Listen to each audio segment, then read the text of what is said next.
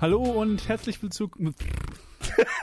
Lass es drin. Ja, Lass ja. es drin. Hallo und herzlich willkommen zur zweiten Episode diesen Jahres von Movie Ach so, Monthly. diesen Jahres. Ich grad Die, die dieses ja. Jahr rausgekommen Ja, ist. Das ist doch schon irgendwie die vierte. Also, ich meine, also die vierte Episode, die erste über dieses, über einen Monat diesen Jahres, über Januar, Aha. was wir alles gesehen haben. Wieder ist der Johannes dabei bei mir. Hi. Servus. ist wieder genau das gleiche. Ich habe einen Haufen Filme gesehen. Er hat einen Film gesehen. Ich, ich bin hier verdonnert. Letzten Monat waren es noch zwei, jetzt nur noch einer. Also komm. Ich, ich habe mich, äh, ich, ich habe ich hab eine Menge auf meiner Liste gehabt und dann keine Zeit gehabt. Ja, das das passiert. Passiert. wollte ich eigentlich alles jetzt die Woche vor der Aufnahme anschauen und dann, dann bin ich nicht dazu gekommen. ja, Gott, verstehe. Irgendwas, also ja. Bei mir ist halt genau andersrum. Ich habe nur einen Film jetzt im, Monat, im Januar im Kino gesehen. Und ich Ha. sonst nur so Movie und Sachen gestreamt und Netflix und Weird. keine Ahnung. Mhm. Aber im Kino war ich kaum. Nur Krass. The Favorite. das ist wenig. Ja, ist, ist echt wenig. Aber dafür habe ich ordentlich viele Moviefilme gesehen. Ja, das ist so schön. Und da ich mich nicht entscheiden konnte, über welche ich reden will, werde ich einfach alle chronologisch, wie ich sie gesehen habe, abarbeiten und dann ganz am Ende, wenn wir über den Film reden, über den Johannes schon letzten Mal reden wollte. Ah, weil er ihn ja das- eigentlich gar nicht im Januar gesehen hat. Das ist ja das Böse. Ich durfte ja letzte Episode noch nicht über den Film reden. Das heißt, eigentlich habe ich zwischen den zwei Episoden gar keinen Mobilfilm Ja, gesehen. genau. Warum bin ich hier? Ja, Gott, ich wollte nicht allein sein. nee, nee, das ist ja auch okay. So, Luke wollte eigentlich dabei sein, der hat es noch nicht genau. geschafft. Und der hat Also- irgendeinen Film gesehen. Er hat uns nicht gesagt, welchen Film. Nee, Keine Ahnung, aber er hat jetzt. irgendwas hätte er gesehen gehabt und dann hat er in seiner Wohnung plötzlich kein Internet mehr. Ja, und Das ist ein Problem. unser ganzer Recording ist den Bach runter. Wohnt wieder, lebt wieder in der Steinzeit, der arme Mensch. Ja, genau. So, Jo, ich werde jetzt erstmal anfangen, ja. was ich so gesehen hatte. Ja. Mit welchem willst du denn anfangen? Und zwar mit eine deutsche Jugend, ein, ein französische Doku über die Eine französische Doku. Eine, Franz eine deutsche Jugend, eine französische Doku, ja. That's weird. Es ist weird, vor allem, ah, ich, ich sag's gleich. Ja. Ich habe ich hab ihn gesehen, äh, als ich im Flughafen war, als ich nach Spanien geflogen bin. Okay. Hatte ich ihn auf dem Handy, habe ich angeschaut. Und dann musste ich ihn äh, zweimal runterladen, weil auf Mubi gab es zwei Versionen. Einmal Okay. Deutsch ohne Untertitel und einmal Deutsch mit Untertitel. Deutsch mit deutschen Untertiteln. Und ich so, ja. Deutsch mit deutschen Untertiteln? Ja, ja, und ich so, ach, brauche ich nicht. Ich mache einfach ohne Untertitel.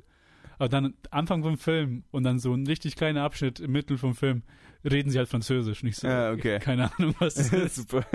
Muss mir mal die Untertitel holen und dann. Und dann hast du sie durchgehend, oder was? Nee, nee, und dann sind sie gar nicht da, wenn sie Deutsch reden. sie sind nur für das Französische da. Ja, ja. So am Anfang. Am Anfang ist es so zwei Leute, keine Ahnung, die gerade Film schneiden, so halt wirklich Film, alten Film schneiden und so, Mhm. ja. So ein, ein Franzose halt so, kann man überhaupt in Deutschland noch Filme machen? mit, mit, äh, mit Politik, mit, Mhm. mit Sinn. Das klingt sehr pretentious. Ist sehr pretend, äh, unglaublich. Okay. Pretentious. Und ich habe erstmal so, okay, was für eine Doku wird das jetzt? Und vor allem noch, wenn die in einem Schneideraum sitzen. So Ja. richtig Film, Filmschool Asshole. Ja, genau. Aber dann schneiden sie halt zu, zu den Filmschool äh, Radikalen. Ja. weil nach den ersten zwei Minuten springt es dann in die 60er rein über die Mitglieder der RAF. Mhm. Und was die meisten von ihnen sind, das waren Filmstudenten in München und in Berlin. Das heißt, großer Abschnitt von der Doku sind einfach ihre Kurzfilme, Mhm. Interviews, die sie unten, äh, die sie zu der Zeit gegeben haben, oder einfach nur sich selber gefilmt haben und drüber geredet haben. Und das wird, das ist noch die ganze Zeit, bevor sie die RAF gebildet haben. Ja. Und dann ähm, hat man äh, Ulrike Meinhof auf der anderen Seite, weil sie eine Journalistin war zu der Mhm. Zeit, das heißt, sie war nicht Teil der Gruppe, aber viele TV-Auftritte, die sie hatte, wo sie mit anderen, meistens immer nur alten Männern, die da waren und sie war die einzige Frau, die dann über, mit denen Ja, über Politik mhm. und Gesellschaft und sonst was geredet hat.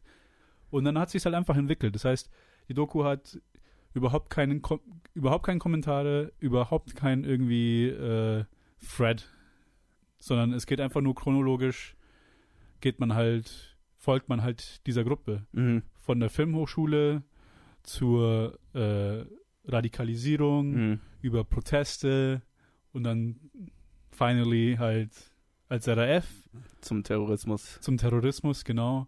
Und dann von da an geht es dann mehr in äh, Massenmedien. Das heißt, haben sie ja logischerweise haben sie da keine Kurzfilme gemacht zu der Zeit.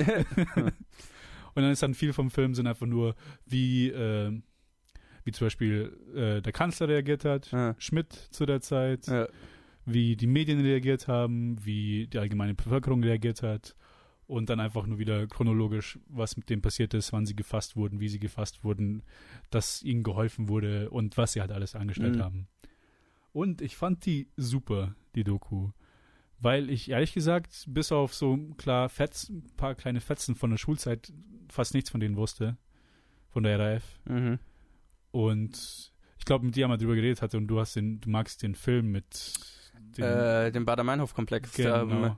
Ich habe ihn jetzt schon seit Jahren nicht mehr gesehen, aber ich weiß noch, dass ich ihn damals, als ich ihn gesehen hat, sehr mochte. Ja. Genau, und dann hatten wir darüber geredet und dann, ah, diese Doku, ah, die sieht interessant aus, schaue ich mir einfach mal an. Ja. Und im, im, im Endeffekt hat es mir super getaugt. Vor Mhm. allem diese Weise, dass sie halt überhaupt kein überhaupt keinen Kommentar, also überhaupt kein Judgment da gehabt Mhm. haben. Weder natürlich äh, zum Ende des Films hin, wenn, äh, wenn sie, als sie dann wirklich Terroristen sind, da ist natürlich nichts Loben, Lobendes drin. Das ist halt, Ja, das ist halt die Kritik der Gesellschaft und die Kritik der Politik da drin.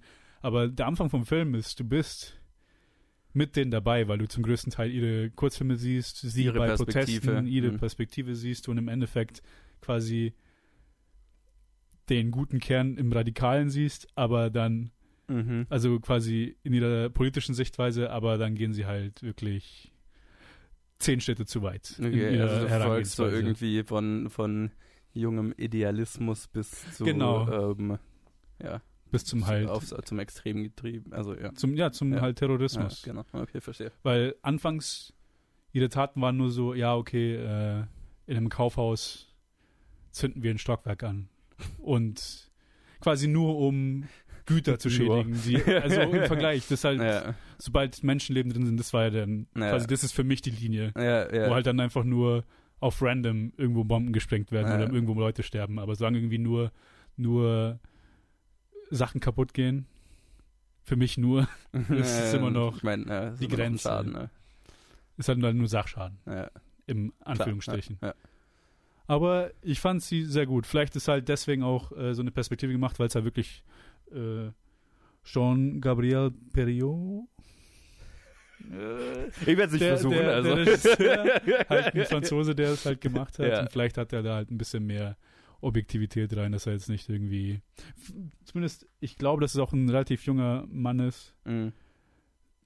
Und er vielleicht deswegen auch eine Distanz hatte zu den Ereignissen und einfach nur aus den Archiven quasi die Kurzfilme, die TV-Ausschnitte, die äh, Nachrichtenausschnitte, dass er halt daraus einfach, naja, 1974, ja, auf jeden Fall ist er danach geboren, also Ja. die Zeit hat er nicht miterlebt. Aber im Ja. Endeffekt, Interessant, also ich finde ich find die Herangehensweise sehr interessant. Ja, ja, Weil ich meine, wann kriegst du, das ist ja ein äh, wahnsinnig intimer Look auf jemanden, der, der extrem äh, extrem schlimme Taten voll, ver, äh, äh, Mhm. verübt hat, bevor das der Fall war, so, ne? Dann, also, das ist ja wie wenn du bei einem Serienmörder irgendwie einen Einblick in seinen Kopf hast, bevor er seinen ersten Mord begeht oder ja ich so. meine, was kommt, Was, was, was tick, wie ticken die Leute und so, und was, und wie ist die Progr also der, die, na, der äh, Progression, ähm, äh, ja, ja, was, ja, die wie- Entwicklung. die, die Entwicklung, Entwicklung, Deutsch, ey, manchmal, ähm, die Entwicklung bis dahin, also bis, Ja, ja. bis zu diesem Punkt. Und Ich wo mein- wird irgendwie so eine radikale Grenze überschritten oder ist es so ein, ist es so ein, ja, ähm, na, so ein Schritt für Schritt, Schritt. Schritt, also. für Schritt Ja, ja. Prozess, so ein Prozess, ja.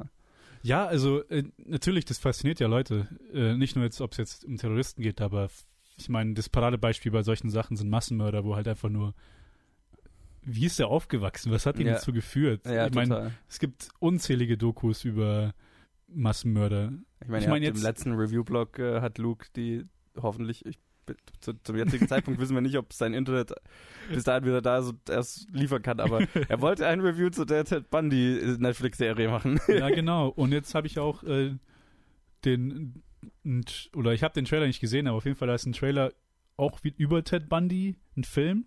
Wo ihn Zac äh, Efron li- lief gerade in. Sun, lief in Sundance. Ja, genau. Ja. Und ich meine, Leute sind fasziniert damit. Und dann, ich weiß, Ja. stückweise kann ich es verstehen, bei Ted Bundy irgendeinen romantisierten Film zu machen.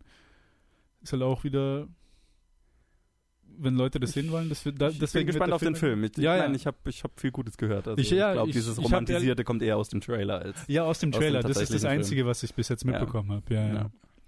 Okay, dann, bevor wir jetzt wieder zu lange über einen Film reden, Gehen wir Wetten nächsten. abschließen sollen, ob, das die, ob so das unter einer Stunde bleibt. allein schon zehn Minuten für die ersten.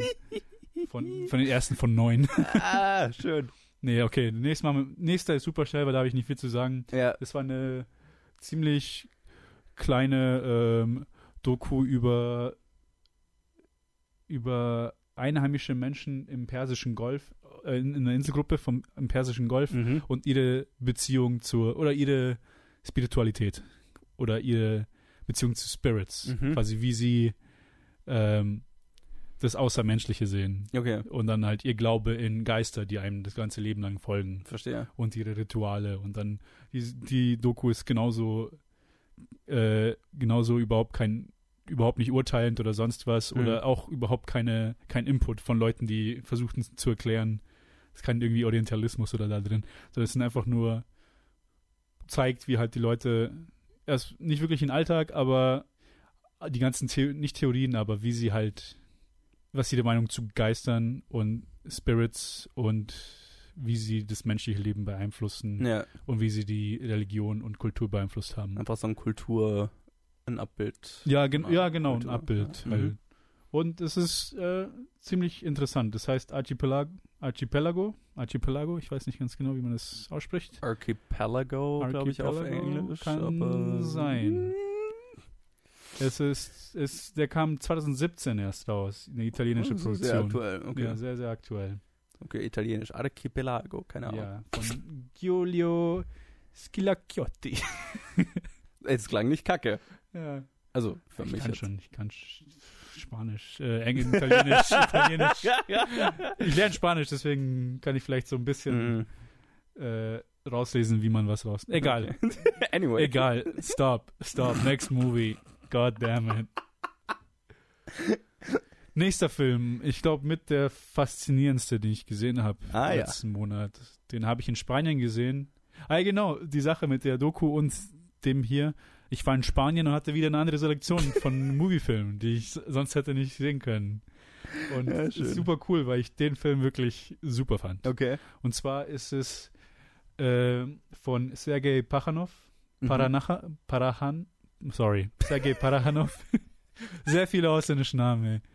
Parajanov oder Parahanov äh, ist ein sowjetischer Filmemacher, Mhm. einer der bekanntesten anscheinend, einer der renommiertesten äh, sowjetischen Filmemacher, Mhm. der aber primär Filme in Georgien und in der Ukraine gemacht hat. Also Okay. nicht, nicht auf Russisch, Ja. sondern halt in den Ländern. Und das ist ein georgischer Film über eine über eine georgische Legende oder georgische Folklore, Mhm. die über eine Festung handelt, die nie gebaut werden konnte, weil sie immer zu Brüche gegangen ist. Hm. Ach, davon hast du mir erzählt. Ja, ja. ich dachte gerade, woher kenne ich die Geschichte? Damn it. ich habe noch den Film nicht gesehen. Ja, die Legende handelt halt von einer Burg, eine Festung, die halt nie gebaut werden konnte. Die ging halt immer kaputt. Man hat es nie hinbekommen. Und dann geht's halt dann durch Prophezeiungen und persönliche, äh, persönliche äh, Konnektionen zwischen ein paar wichtig, wichtigen Personen, ob das jetzt irgendwie Adlige waren oder ehemalige Sklaven Ja. oder die halt alle einen Part gespielt haben und dann, wo sich halt schlussendlich am Ende der Prophezeiung hat sich ein junger Mann in die Burg einge eingemauert, quasi im Zentrum der Festung, Mhm. bevor sie gebaut wurde, einfach nur ein fensterlose, einmal ein Meter äh, Zimmer eingemauert sich selber und danach stand sie, die Suram Fortress, Suram Festung. Danach stand sie. Das ist, das ist die Legende. Krass. Aber der Film ist so cool. Also allein wie er gemacht wurde.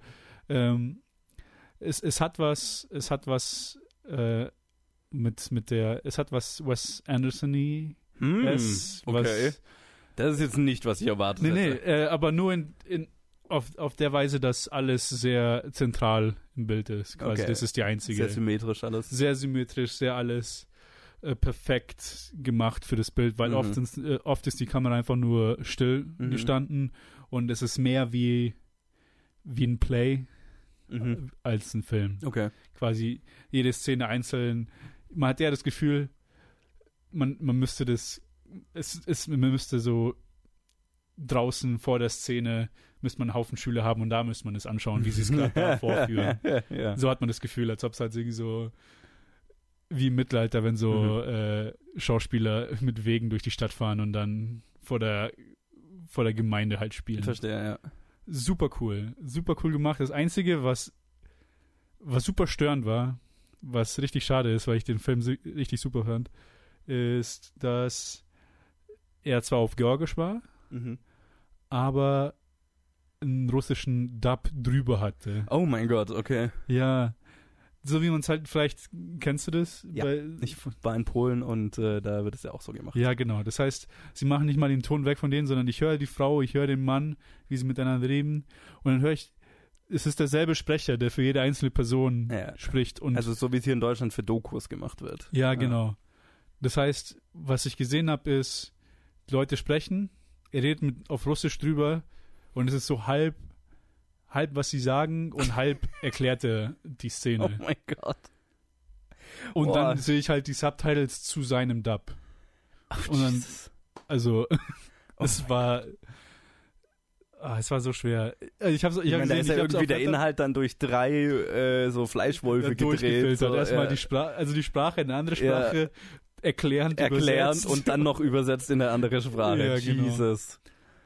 Und das war echt der größte Punkt, weil äh, ich, als ich ihn auf Letterboxd dann äh, reviewed habe oder Mhm. einfach nur ein bisschen was geschrieben habe, habe ich mir so andere Reviews angeschaut und jeder einzelne war so, oh, dieser Film, ist so geil. Aber Ja. Movie, what the fuck? Ihr, habt ihr nicht die originale Version finden können? Was ist los? ja.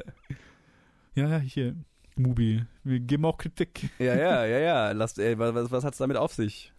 Ja, Hätten wir mal den Presseleuten schreiben sollen und fragen. Wäre vielleicht interessant gewesen. ja, hätten wir echt machen können. Ja.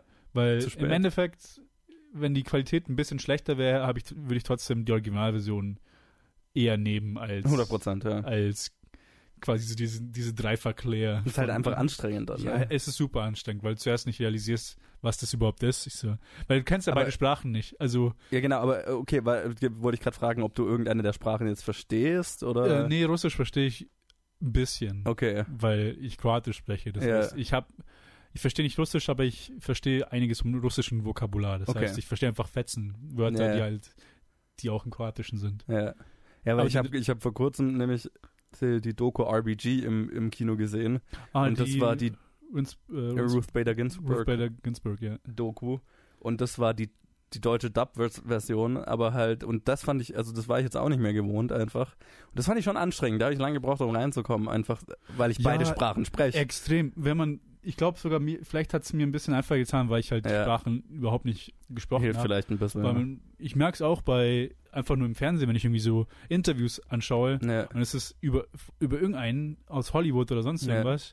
Und ich verstehe ihn, wie er auf Englisch redet. Ja. Und dann so eine Sekunde später fängt das deutsche Dub an. Ja, Und und, das ist halt drüber. so mehr halt- sinnlich über Sinn, also sinnbildlich übersetzt und nicht genau übersetzt. Genau. Aber du verstehst halt Ja. beides gleichzeitig. Und dann sitzt halt so da. Und es Das ist ist schwer. so ja. schizophren. ja, genau. Ja. Aber das Problem hatte ich Gott sei Dank nicht. Okay. immerhin. Aber hier, die Legende von Festung Suram aus 1985. Super cooler Film. Also würde ich auf jeden Fall empfehlen. So wie der ausschaut, kann ich mir gut vorstellen, dass er irgendwie auf YouTube oder so ist. Einfach Einfach weil, indem man- ja, okay. Ja, genau.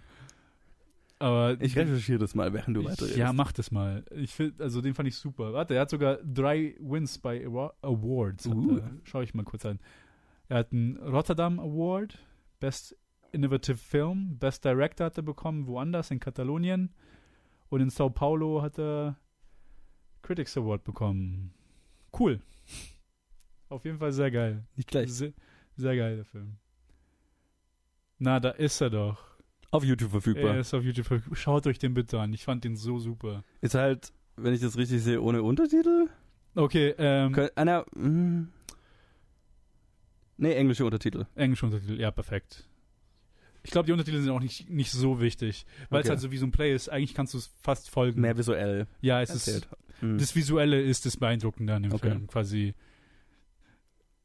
der Audio ja nicht, weil ich ja quasi nur doppelt Audio gehört Jetzt habe. wäre es natürlich sehr, sehr, sehr äh, für Mubi sehr peinlich, wenn jetzt auf YouTube die nicht gedubbte Version verfügbar Oh, wäre. wenn sie gute Qualität hätte im Movie. Was ist los? okay. Gehen wir mal zum nächsten Film. Ja. Auch ähm, spielt, spielt in der sowjetischen Zeit, ist kein Aha. sowjetischer Film.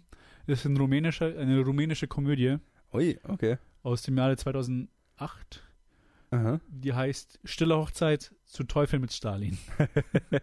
okay. Und zwar handelt es sich um ein kleines Dorf in Rumänien, wo halt so Nachbarskinder heiraten wollen. Mhm. Und dann, das ist die stille Hochzeit. Mhm. Aber diese Hochzeit passiert einen Tag nachdem Stalin gestorben ist, Okay. wo dann quasi die ein Kommunist aus Moskau direkt dahin geschickt wurde in dieses kleine Dörfchen aus Rumänien und allen verboten hat, nur einen Mucks zu machen für die nächsten Woche. Ja, okay. Ja. Mhm. Absolute Keine Trauer. Hochzeit, äh, absolute Trauer, keine Ja. Festlichkeiten, nicht mal, ähm, nicht mal keine Beerdigung, nichts. Ja. Und dieser Film ist, hat seine Probleme. Okay. Also, die Prämisse ist super. Mhm. Klingt ich- sehr lustig. Es, es klingt sehr lustig, aber Ja. es ist nur ein, es ist ein später Teil vom Film. Nur etwa die letzten 20 Minuten. Äh, ist, ist der Comedy-Part oder was? ist, nee, nee, ist die Hochzeit. ah, okay. Genau. Ich dachte, es wäre um einiges größer. Ja, okay. Äh, man hat, es hat sich so angefühlt wie, äh, weißt du, als wir, als wir Home Alone angeschaut haben Mhm. und wo alle gesagt haben, ach, der Home Alone Part, den alle erinnern, sind nur die letzten, nur die letzte Viertelstunde. Ja. Dann hatte ich, äh, habe ich gedacht, als ich die, als, ich diesen Film gesehen habe. Ja. Und zwar fängt er halt an mit in der heutigen Zeit und die sind hier in einer verlassenen Fabrik und ja, hier war mal ein Dorf, aber das wurde ab, abge, es wurde alles zerstört für eine Fabrik, die die Kommunisten gebaut haben. Die Kapitalisten wollen die zurückgelassene Fabrik zerstören, damit sie ein neues Dorf hinbauen können und alle machen einfach nur Dreck. Und Aha. dann jumpt es zum Zu dem Dorf, zum- wie es damals war. Genau, wie Okay. es es damals war. Und dann ist es super idyllisch. Also es geht, es geht halt in diesen, kennst du es, diesen modernen, äh, gritty Farbton, super grau, super dunkel. Oh, so wie Das war- jeder das ist typische die- deutsche Film? Ja, genau, das ist, das ist in der heutigen Zeit. Okay. Und dann geht's halt zurück und dann ist es halt das Blaupop, das Grünpop von den Wäldern. Das Okay. ist super schön. Und ähm, super, äh, super Probleme, was den Ton angeht, dieser Film. Okay. Der springt die ganze Zeit hin und her. Von Comedy zu Horror, von Comedy Zu Horror? Ja, nicht Horror, aber ja doch Horror eigentlich schon. Okay. Also, was passiert, weil, äh, obwohl es eine Komödie ist, ist es ein stark antikommunistische Propaganda in dem Film. Ja. In dem Sinne von, die Sowjetunion und die Kommunisten sind das Schlimmste, was es gibt auf dieser Welt. Aber sie versuchen trotzdem zur selben Zeit noch ähm, Slapstick-Comedy zu machen. Und dann springt es halt so hin und her. Also es gibt wirklich so innerhalb von Mhm. fünf Minuten gibt es eine Sequenz von, ähm, sie wollen einen Film anschauen und die lokale, lokalen Kommunisten im, im Dorf Mhm. machen buchstäblich einen Free Stooges Sketch. Ken, okay. Kennst du die, wo sie einfach sich Ja, so, so in- ja, ja, okay, ja. halt einer haut mit der vollen Faust dem anderen auf den Kopf und die Bank zerbricht, auf die sie sich setzen wollen und ah, was ist los?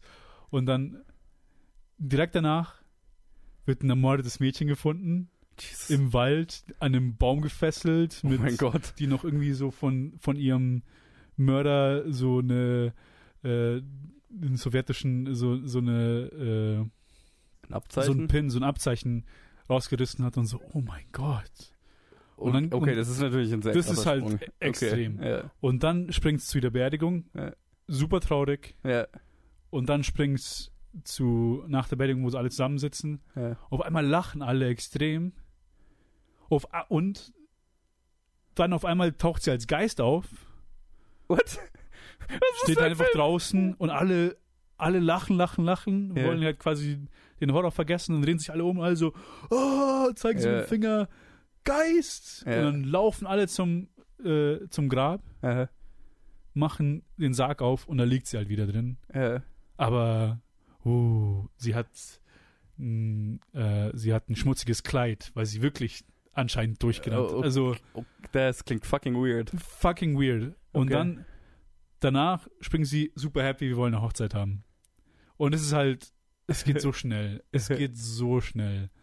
Und dann bei der Hochzeit, dann kommt dieser Kommunist, dieser Marshal oder sonst was, Mhm. irgendein Soldat, kommt aus, aus Russland extra auf dieses Dörfchen mit 30 Leuten. Hm. Und natürlich zufällig wurde ihm das Abzeichen rausgerissen und das, Ja, gut, klar. das erkennt man, dass er ist halt, und er ist halt das Non- Nonplusultra böse und verbietet allen Mucks zu machen. Hm. Aber dann, dann kommt der Part, The Silent Wedding. Hm. Und dann so, ja, wir machen keinen Mucks. Erstmal, sie räumen halt alles weg, weil alles schon aufgebaut war. Hm. Und dann am Abend, am selben Abend, die ganze, jeder hat ein bisschen was mitgenommen Mhm. und dann tun sie halt so Polster auf die Füße der Tische und der Stühle. A Polster quiet place, wenn eine Hochzeit gefeiert Ja, worden ja, wäre. Polster auf, äh, auf die Gläser, damit, Ja. damit sie anstoßen können auf den Tisch. Und, Witzig. Und dann haben sie halt original so ein zwei Minuten Fart-Joke natürlich, in- Okay. bei Hm. aller Stille. Ja, mhm. Und dann ist es halt so eine Silent, also halt eine Comedy, weil Klingt so ein bisschen Screwbally von der Prämisse. Ja, her, Sc- so, ne? Screwball, dann ist es, äh, Ja. die Sequenz ist Screwball. Es, es gibt halt so eine Minuten, so Minute, eine Sequenz, wo, wo sie dann einfach, wie, wie nennt sich das, wenn man's, äh, wenn man eine Nachricht bei, beim Flüstern Stille Post. weiter- Stille Post spielt. Also quasi ein, Ja. ein langer Joke, wo sie einfach nur stille, stille. Post machen und es sich verändert und alle lachen. Ja, ja, ja. Und dann auf einmal kommen die Kommunisten und metzeln, nehmen alle Männer mit und metzeln alles nieder und zerstören das Haus und Film ist vorbei. Jesus. Also, das ist halt, Das, das klingt so we- weird, das will ich fast sehen. ja, es ist, es ist echt weird. Vor Okay, allem, ist, weil, ist der noch auf dem Movie?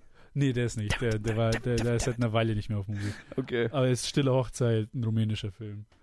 Es ist, aber deswegen hat er für mich nicht wirklich funktioniert, weil, Ja. weil es halt die ganze Zeit so hin und her gesprungen ist und dann wäre es eine reine Comedy gewesen. Hätten sie es bei Comedy und diesen Supernatural belassen, weil das war halt auch eine, einfach eine Szene, die einfach Ja. nie wieder irgendwie erwähnt wurde oder sonst was. Keine Ahnung. Aber interessant. Auf jeden Fall Fasziniert. faszinierend. Das kann ich auf jeden Fall zustimmen. So, jetzt sind wir schon halfway through, glaube ich. Der nächste, ein venezuelischer Film aus dem Jahre 2016, Mhm. El Amparo. El Amparo. El Amparo. Okay. Das ist ein, äh, es war ein Ereignis in den 80ern, Mhm. als ein Film von Robert Calzadilla. Mhm. Calza- Calzadilla, weil es ja südamerikanisch ist. Ähm, es war ein Ereignis in Venezuela in den 80ern, wo eine Gruppe von Fischern einfach den Fluss runtergefahren sind, um fischen zu gehen. Mhm. Aber dann ist zum, das ist der Anfang vom Film. Und dann sterben die meisten bis auf zwei, Okay. weil die Armee sie für, für äh, Separatisten oh äh, vermutet und einfach unangekündigt sie alle abschießt. Jesus.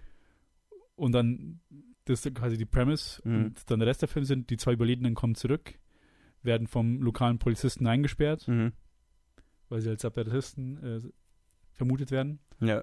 Und dann zeigen sie halt ihre Story back. Dann so, ja, nein, wir waren nur Fischer, wir, uns wurde ohne Vorwarnung, wurde auf uns geschossen und dann wird halt dann die, werden, werden Nachrichten gezeigt, wo gesagt wird, ah nee, das waren Separatisten, die zuerst geschossen haben und dann Mhm. kommt das Militär und das, das will die zwei rausholen aus dem Gefängnis. Aber der Polizist selber weiß, der Lokale, weil es ist halt eine kleine eine Community, der weiß, Mhm. ah, die kann ich nicht hergeben, weil der wird sie einfach äh, irgendwie verschwinden lassen, Ja, töten ja, lassen. Und dann ist es halt das, das ganze Drama. Und dann, was sollen sie machen? Soll ich jetzt, und dann kommt ein Anwalt, der ihnen ein Stück Papier vorhält, ähm, unterschreibt es, dann können wir weiterarbeiten. Aber Die so, nee, da was draufsteht, stimmt nicht. Und dann Mhm. ist er wirklich einfach nur äh, vom Militär über die Regierung bis hin zu äh, lokalen äh, Businessmännern. Alle versuchen sie zu manipulieren, damit sie nicht die Wahrheit sagen, damit sie nicht bei ihrer Story bleiben, weil es halt Mhm. alles schlecht reflektiert auf alle diese drei Ja. Institutionen. Und dann, wie halt diese beiden Männer und einer vor allem, einer ist der Protagonist, wie halt die mit damit klarkommen, Ja. mit dem quasi, mit dem Risiko, werde ich sterben, wenn ich bei, mein, bei der Wahrheit bleibe? Was wird Mhm. mit mir passieren? Werde ich hier für immer in, im Knast sein? Krass. Und halt damit arbeiten. Und Also spielt der Film größtenteils im Knast dann? Oder? größtenteils, Okay. ja. Größtenteils sind, Mhm. sind wir in der Zelle und dann schneidet es halt ein bisschen zurück zu ihren Frauen und den Mhm. Witwen, die jetzt da im Ganzen, weil das waren halt wie so eine Gruppe von 20 Männern, Mhm.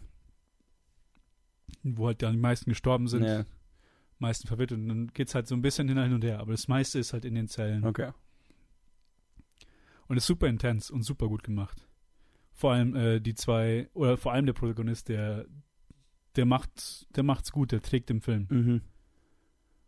Und dann am Ende kommt dann, bei dieses, bei, wie bei solchen Filmen, wie man es gewohnt ist, kommt am Ende so dieser Fließtext von Mhm, Was dann, wie es weiterging dann. genau, Ende. wie es Okay. weiterging, was passiert ist. Ja, Äh, sie sind dann im Exil gelandet. Äh, Willst du spoilern? Nee, es ist halt, es ist nur der Text ich meine, am es- Ende. okay, ja, gut, ich meine, es ist eine wahre Geschichte. Ja, also, genau, ist eine wahre Geschichte. Am Ende sind sie halt im Exil gelandet und sind anscheinend immer noch Okay. irgendwo in einem anderen südamerikanischen Land dran, die venezuelanische Regierung dazu zu bringen, ähm, ihren Fehler anzuerkennen. Okay. Weil quasi, weil es halt offiziell immer noch nicht gemacht wurde. Ja, viel Spaß damit. Ja, ja. also, und das, der Film war halt vor, der Film kam jetzt vor Drei Jahren fast Vor- schon. Ne? drei Jahren fast raus. Ja. Hier steht 2016 und drunter steht Oktober 2017. Und drunter ist immer das deutsche Release-Datum. Ah, aber da steht dann in Klammern Venezuela. Dann gab es kein deutsches Release-Datum. Ah, okay. okay. Naja, dann lief Also- er wahrscheinlich 2016 auf Festivals und dann Ah, 2017 wahrscheinlich. irgendwie regulär. Ja, genau. Es ist immer so, ja. Das ist jetzt der zweite venezuelische Film, den ich gesehen habe und beide sind so richtig real und gritty und Okay. down to earth. So hier ist ja hier ist zumindest basiert auf einer wahren Geschichte, aber es ist immer noch so so charakterstark. Also man Ja, ja, ist, man ist nur halt- mit diesen Leuten und halt ihr Drama. Ja. Das ist das, was zählt. Zum Beispiel die, die es gibt überhaupt keine Sequenz, wo sie wo sie äh, getötet werden. Das sieht man nur in den Nachrichten. Ha. Also die, Szene gibt's gar Okay. nicht. Sie, sie fahren weg zum Fischer, äh, zum Fischen und dann kommt die Sequenz, was passiert ist und dann kommen die beiden einfach zurück. Sind halt irgendwie wieder zurückgekommen. Hm. Aber die, es gibt überhaupt keine Szene, die zeigt, dass sie wirklich ähm, innocent sind oder nicht. Was Fühlt sich so an, als wäre es Budgetgründe oder? Ich glaube, das war ein Budget Okay, auf jeden gut, Fall. ja. Also es war, ich kann mir nicht vorstellen, dass Weil ich habe jetzt gerade überlegt, gibt es einen Grund, warum man das aus Effektivitätsgründen machen würde und ich, mir ist jetzt keiner eingefallen. Nee, deswegen. ich glaube, es sind auf jeden Fall Mhm. Budget, Okay. weil es ist sehr äh, Character Study mäßig. genau, aber ich meine, wenn es jetzt dann alles an einem Ort spielt, das klingt sehr Ja, nach sehr genau. halt Micro-Budget. äh, ja, aber sehr Ja. empfehlenswert. Also Ja, ja. fand ich einen sehr starken Film. Klingt spannend, ja. So, der nächste, ein nochmal ein sowjetischer Filmemacher. Komischerweise. Wow, was war denn, was war denn los in, bei Movie? War, Nostalgie. äh, Die, Von Tarkovsky, von Andrei Tarkovsky, Ah ja, okay. der wohl Mhm. berühmteste die, ja, sowjetische Filmemacher. Das war sein vorletzter Film, okay. den er in Italien gemacht hat nach seinem Exil. Mhm. Und was. Das ist der erste Film, den ich von ihm gesehen habe. Er ist auf jeden Fall ein, Regisseur, wo ich mir seine Filme anschauen will, Mhm. weil ich un, Unmengen Gutes über ihn gehört habe. Ja, das ist auch so einer, wo ich viel Gutes gehört habe, wo ich so ein bisschen Angst davor habe, weil ich das Gefühl habe, dass die Filme nicht ganz mich, äh, für mich gemacht werden, äh, gemacht worden sein könnten. So. Da- Das, ja, Weißt du, was ich meine? das ist sehr, so, die Wahrscheinlichkeit ist sehr stark, weil Ja. er keine konventionelle Struktur hat in Mhm. seinen Filmen. ja, Also zumindest in dem Film, den ich jetzt gesehen habe. ja. Es ist sehr autobiografisch, was da ist, weil es handelt halt von einem ähm, Schriftsteller, der mit einer, mit einer Dolmetscherin nach Italien gekommen ist. Ich kann mich nicht mehr, ich kann mich nicht mehr erinnern, für wel, welcher Grund das war. es war eine Recherche für einen anderen sowjetischen Schriftsteller, einen noch älteren, der im 18. Jahrhundert quasi in Italien war Okay. also so nicht sowjetisch, sondern zu der Zeit russisch, der halt dann in Italien war. Und dann, der Film ist auch wieder sehr, sehr abstrakt, aber die Thematik ist die, äh, das Heimweh nach Russland. Mhm. Zum einen über den Schriftsteller im 18. Jahrhundert, der, nicht, der aus Gründen nicht zurückkehren konnte. Okay. und deswegen depressiv war und zum anderen der, der gerade eben da ist Ja. und der zurück will nach Russland, Ja. jetzt in Italien, weil er nicht mehr will er nicht mehr da bleiben. Ja. Und dann halt Tarkovsky als Regisseur, der im Exil ist in Westeuropa Ja, und unbedingt zurück wollte. ja. Quasi dieses Heimweh ist sehr groß und dann ich will gar nicht so viel spoilern, weil äh, so viel Plot gibt's da gar nicht in dem Film. es ist sehr, äh, es ist halt ein sehr still und melancholischer Film Mhm. mit ähm, mit Dialogen, die sehr eher po Poe Poesie sind als so wie Leute reden würden. ja, verstehe. Also sehr abstrakt und sehr auf auf einem tieferen Level, würde ich sagen. Mhm. Und da kann ich sofort verstehen, wenn du sagst, dass du Angst, dass es nicht für einen ist, weil dieser Film ist nicht für jeden. Ja. Ich habe eher, ich habe eher Angst, dass meine, dass ich dass ich mich nur selber anlüge. Ich, weil ich fand ihn super, ich fand ihn echt, also danach, ich, ich, ich brauchte echt so ein bisschen Zeit, um mich wieder, Ja. wieder runterzukommen nach dem Film. Mhm. Aber dann im Endeffekt war es so, war das mein eigener, quasi meine eigene Einstellung, dass ich so reingegangen bin und ihn so lieben wollte und Ja, deswegen verstehe. so reingegangen bin oder ist es wirklich der Film? Aber Ja, das werde ich dann sehen, weil ich will auf jeden Fall den Rest von Tarkovsky sehen. Ja. weiß, dann weiß ich, ob das stimmt oder nicht. Ja. Aber Interessant. es ist halt einer seiner Klassiker. Beziehungsweise einer seiner sieben Filme, Mhm. die eigentlich alle, So viele hat er ja nicht gemacht. ja, ja, einfach alle eigentlich Klassiker sind. Mhm. Vielleicht Stalker und Das Stalker ist näher wahrscheinlich so noch mit der bekannteste, ne? Hm? Stalker? Ich glaube, Stalker ist der bekannteste Ja, von den. Ja. Stalker und Solaris. Die beiden. Solaris habe ich auch schon ewig auf meiner Netflix-Watchlist. Der ist auf Netflix. Mhm. Oh, er ist auf Netflix, der Das Originale. Oder glaub, das das ist Remake. das Original, ja. Ich glaube, es ist das Original. Ah, okay. Ja, cool. Bin ich mir nicht mehr sicher. Keine Garantie. Keine Garantie. Schauen wir mal. Keine Werbung für Netflix auf meiner Movie-Episode. oh, Entschuldigung, Entschuldigung. Hab nichts gesagt. nee, aber auf jeden Fall sehr empfehlenswert. Die, die Skepsis, ob das ein Film für jeden ist, ist auf jeden Fall berechtigt. Mhm. Kann ich echt nicht unterschreiben. Es ist einfach ein sehr langsamer, melancholischer, super schöner Film, wenn man, wenn man auf schöne Shots steht. Weil er, man hat das wirklich das Gefühl, dass er, es gibt so ein paar Szenen, wo, wo du denkst, ah, es sieht einfach so mega aus. Mhm. Und dann, es ist nicht viel Arbeit, die reingesteckt wurde, aber er hat sich viel Gedanken gemacht, wie er irgendwas äh, machen will, schießen will. Mhm. Und dann ist es einfach nur so schön. Und dann, man verliert sich ein bisschen im Film. Es gibt so ein paar Filme, wo ich immer so ein bisschen in, in so eine fast schon Hypnose reinfall Mhm. beim Gucken, Mhm. wo man, wo das Hirn ein bisschen ausschaltet und einfach nur quasi man ist völlig absorbiert. Ja, Und das hatte ich in großen Strecken von diesem Film. okay. Sehenswert. Schaut euch den an. Schaut auf Netflix. Ja, nee, das ist nicht der. Das ist der andere. Nein. Egal. Nächster Film. Wir sind schon bei 40 Minuten. Meine Güte. Scheiße. Okay, die nächsten beiden mache ich super schnell, weil ich keine Lust mehr habe. Nee, nee, jetzt, jetzt sowieso zu spät. So, nächster Film ist Merry Christmas, Mr. Lawrence. Yes. Der, ah, da habe ich mich geärgert, dass ich den verpasst habe. Ja, es ist ein japanischer Antikriegsfilm mit Starring Role David Bowie. What the actual fuck? Ja, und nicht nur Starring Role, sondern freaking Best Role David Bowie. Okay. Ja. Es ist gemacht von Nagisa Oshima 1983 und spielt im, gegen Ende des Zweiten Weltkrieges in einem Gefangenenlager in nicht in Japan, in, aber in einer Region, die gerade die Japaner äh, besitzen oder halt Mhm, da besetzt haben. Genau, besetzt haben. Nicht besitzen, aber besetzen. Ein großer Unterschied. Ja, genau. Und da sind es äh, vor allem äh, britische äh, Soldaten, die sie Mhm. gefangen haben. Und der ganze Film ist halt so dieses äh, Hin und Her. Es ist zum einen halt ein starker, starker Anti-Kriegscharakter Mhm. in dem Film, wie halt viele Kriegsfilme haben. Obwohl hier halt nicht wirklich Krieg ist, sondern einfach nur im Gefangenenlager. Ja, Aber aber vor so allem, Auswirkungen des Krieges. ne? ja, Also, genau, genau. Und dann ist halt einfach sehr groß, ein sehr großer Teil vom Film ist einfach dieses Hin und Her zwischen quasi unserer gewohnter europäischen Kultur Mhm. und im Kontrast zur japanischen imperialistischen, imperialen japanischen Kultur. Weil Mhm. da, da war es ja noch mit, mit einem Imperator, den sie hatten Ja. zu der Zeit, Imperial Japan. Und dann quasi Und dann auch viele, nicht Klischees, aber viele Sachen, die man aus Samurai-Filmen kennt. Mhm. Dieses Honor before Ja. Death. Ja. Mit mehrfachen äh, Harakiris Oh, okay. in dem Film. Einen direkt am Anfang, einer sehr zeremoniell mitten im Film. Also sehr. Es ist sehr bleak gemacht. Also da, da ist keine Mhm. große Action oder so, überhaupt nicht. Aber es ist so real gemacht, dass man eigentlich schon irgendwie, man fühlt, wenn Mhm. sich die Leute anfangen, ein Messer in den Bauch zu rammen.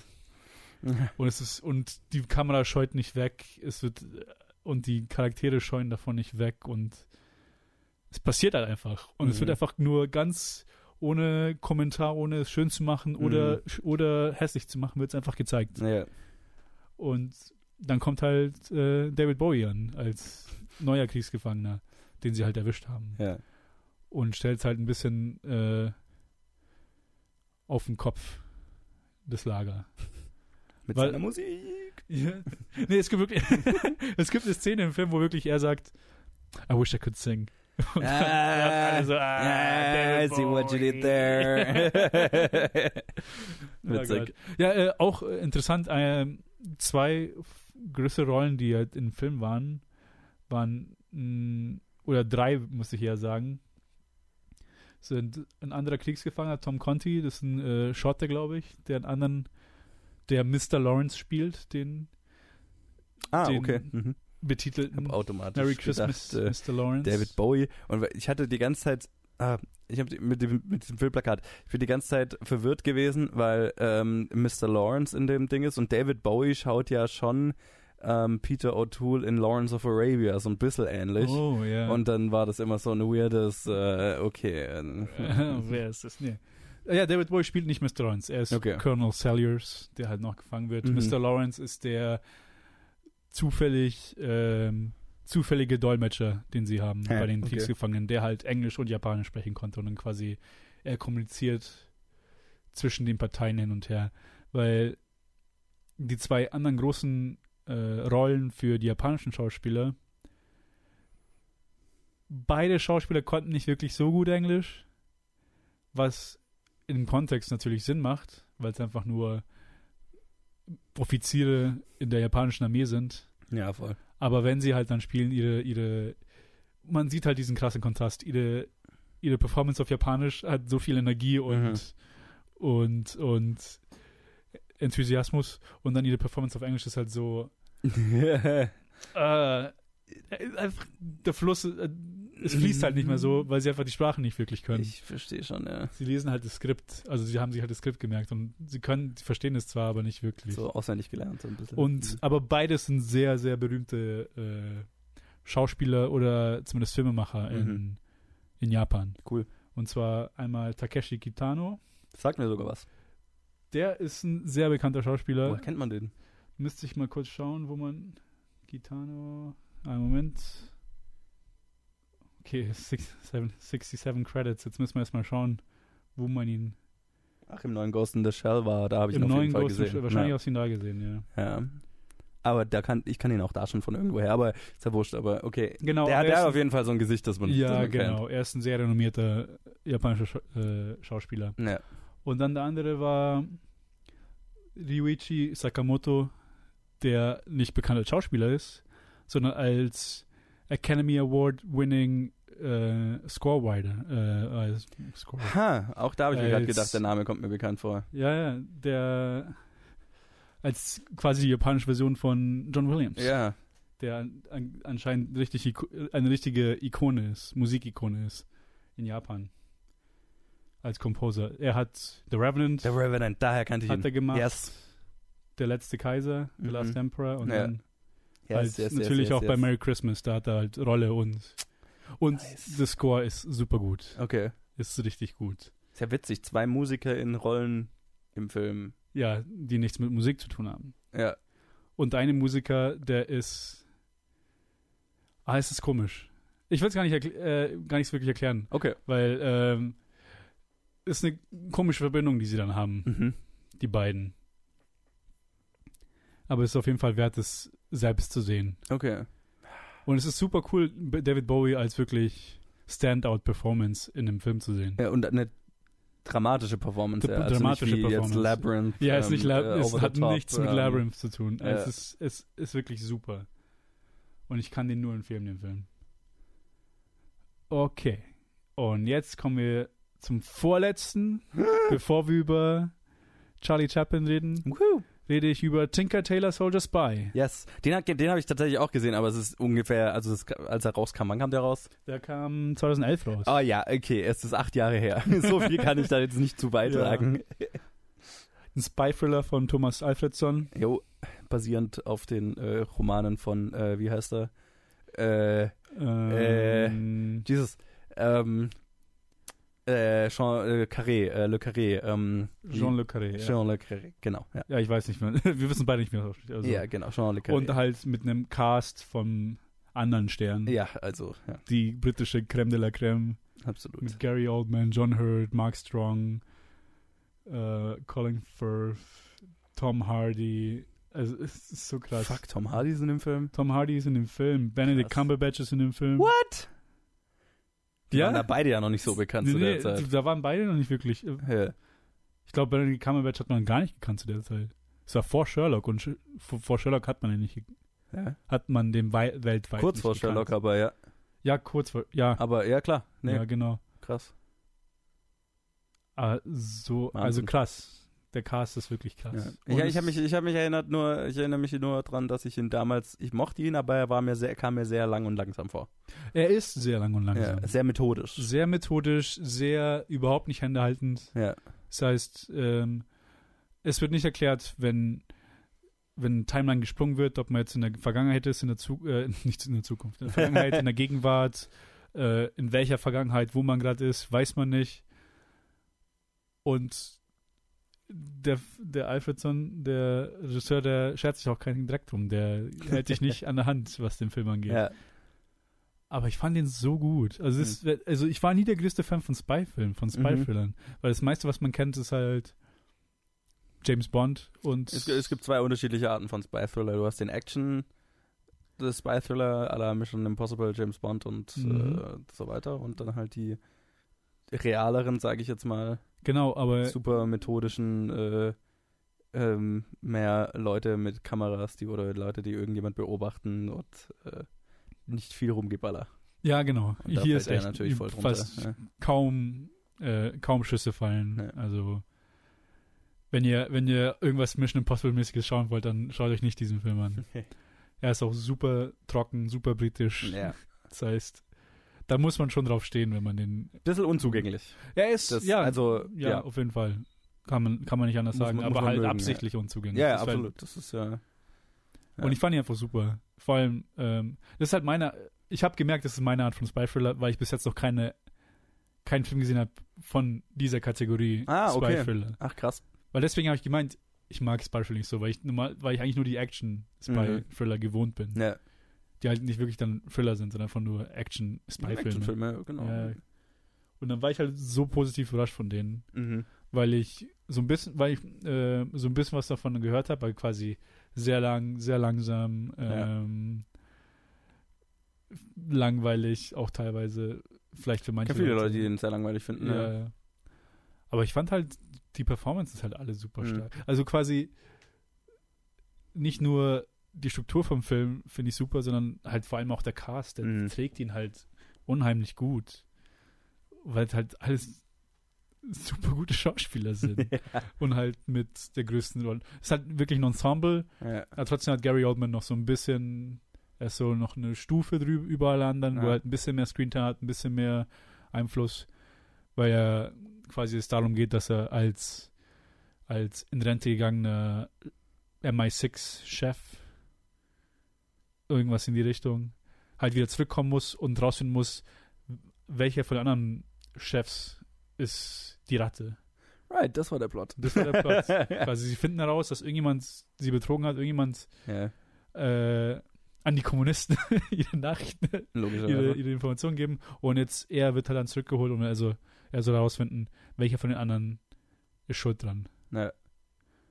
Und am Ende kommt es raus, dass einfach nur alle auf irgendeine Weise Informationen verkaufen und kaufen an alle. Ja. Halt für persönliche, für persönlichen Gain. Mhm.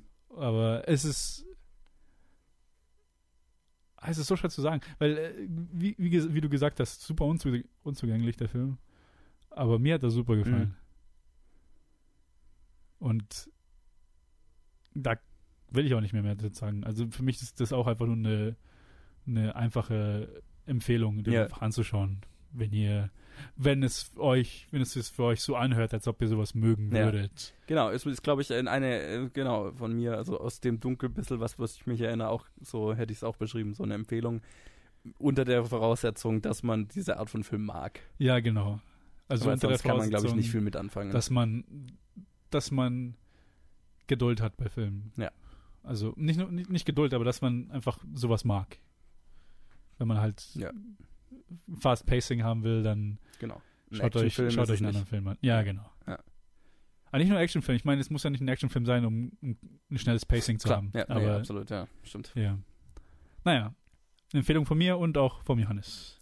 Also eine, eine äh, Unwissende ähm, mit halb, in Halbwissen und äh, dunklen Erinnerungen gehauchte Empfehlung. Das ist, das ist die beste, die man geben kann. Na, absolut. Kann sich hinterher niemand beschweren. Ey, Ich wusste nicht mehr so richtig. Und schon nach 50 Minuten bin ich jetzt durch mit meinen Filmen. Yes. Äh, immer noch schneller als letztes Mal, glaube ich. Gott.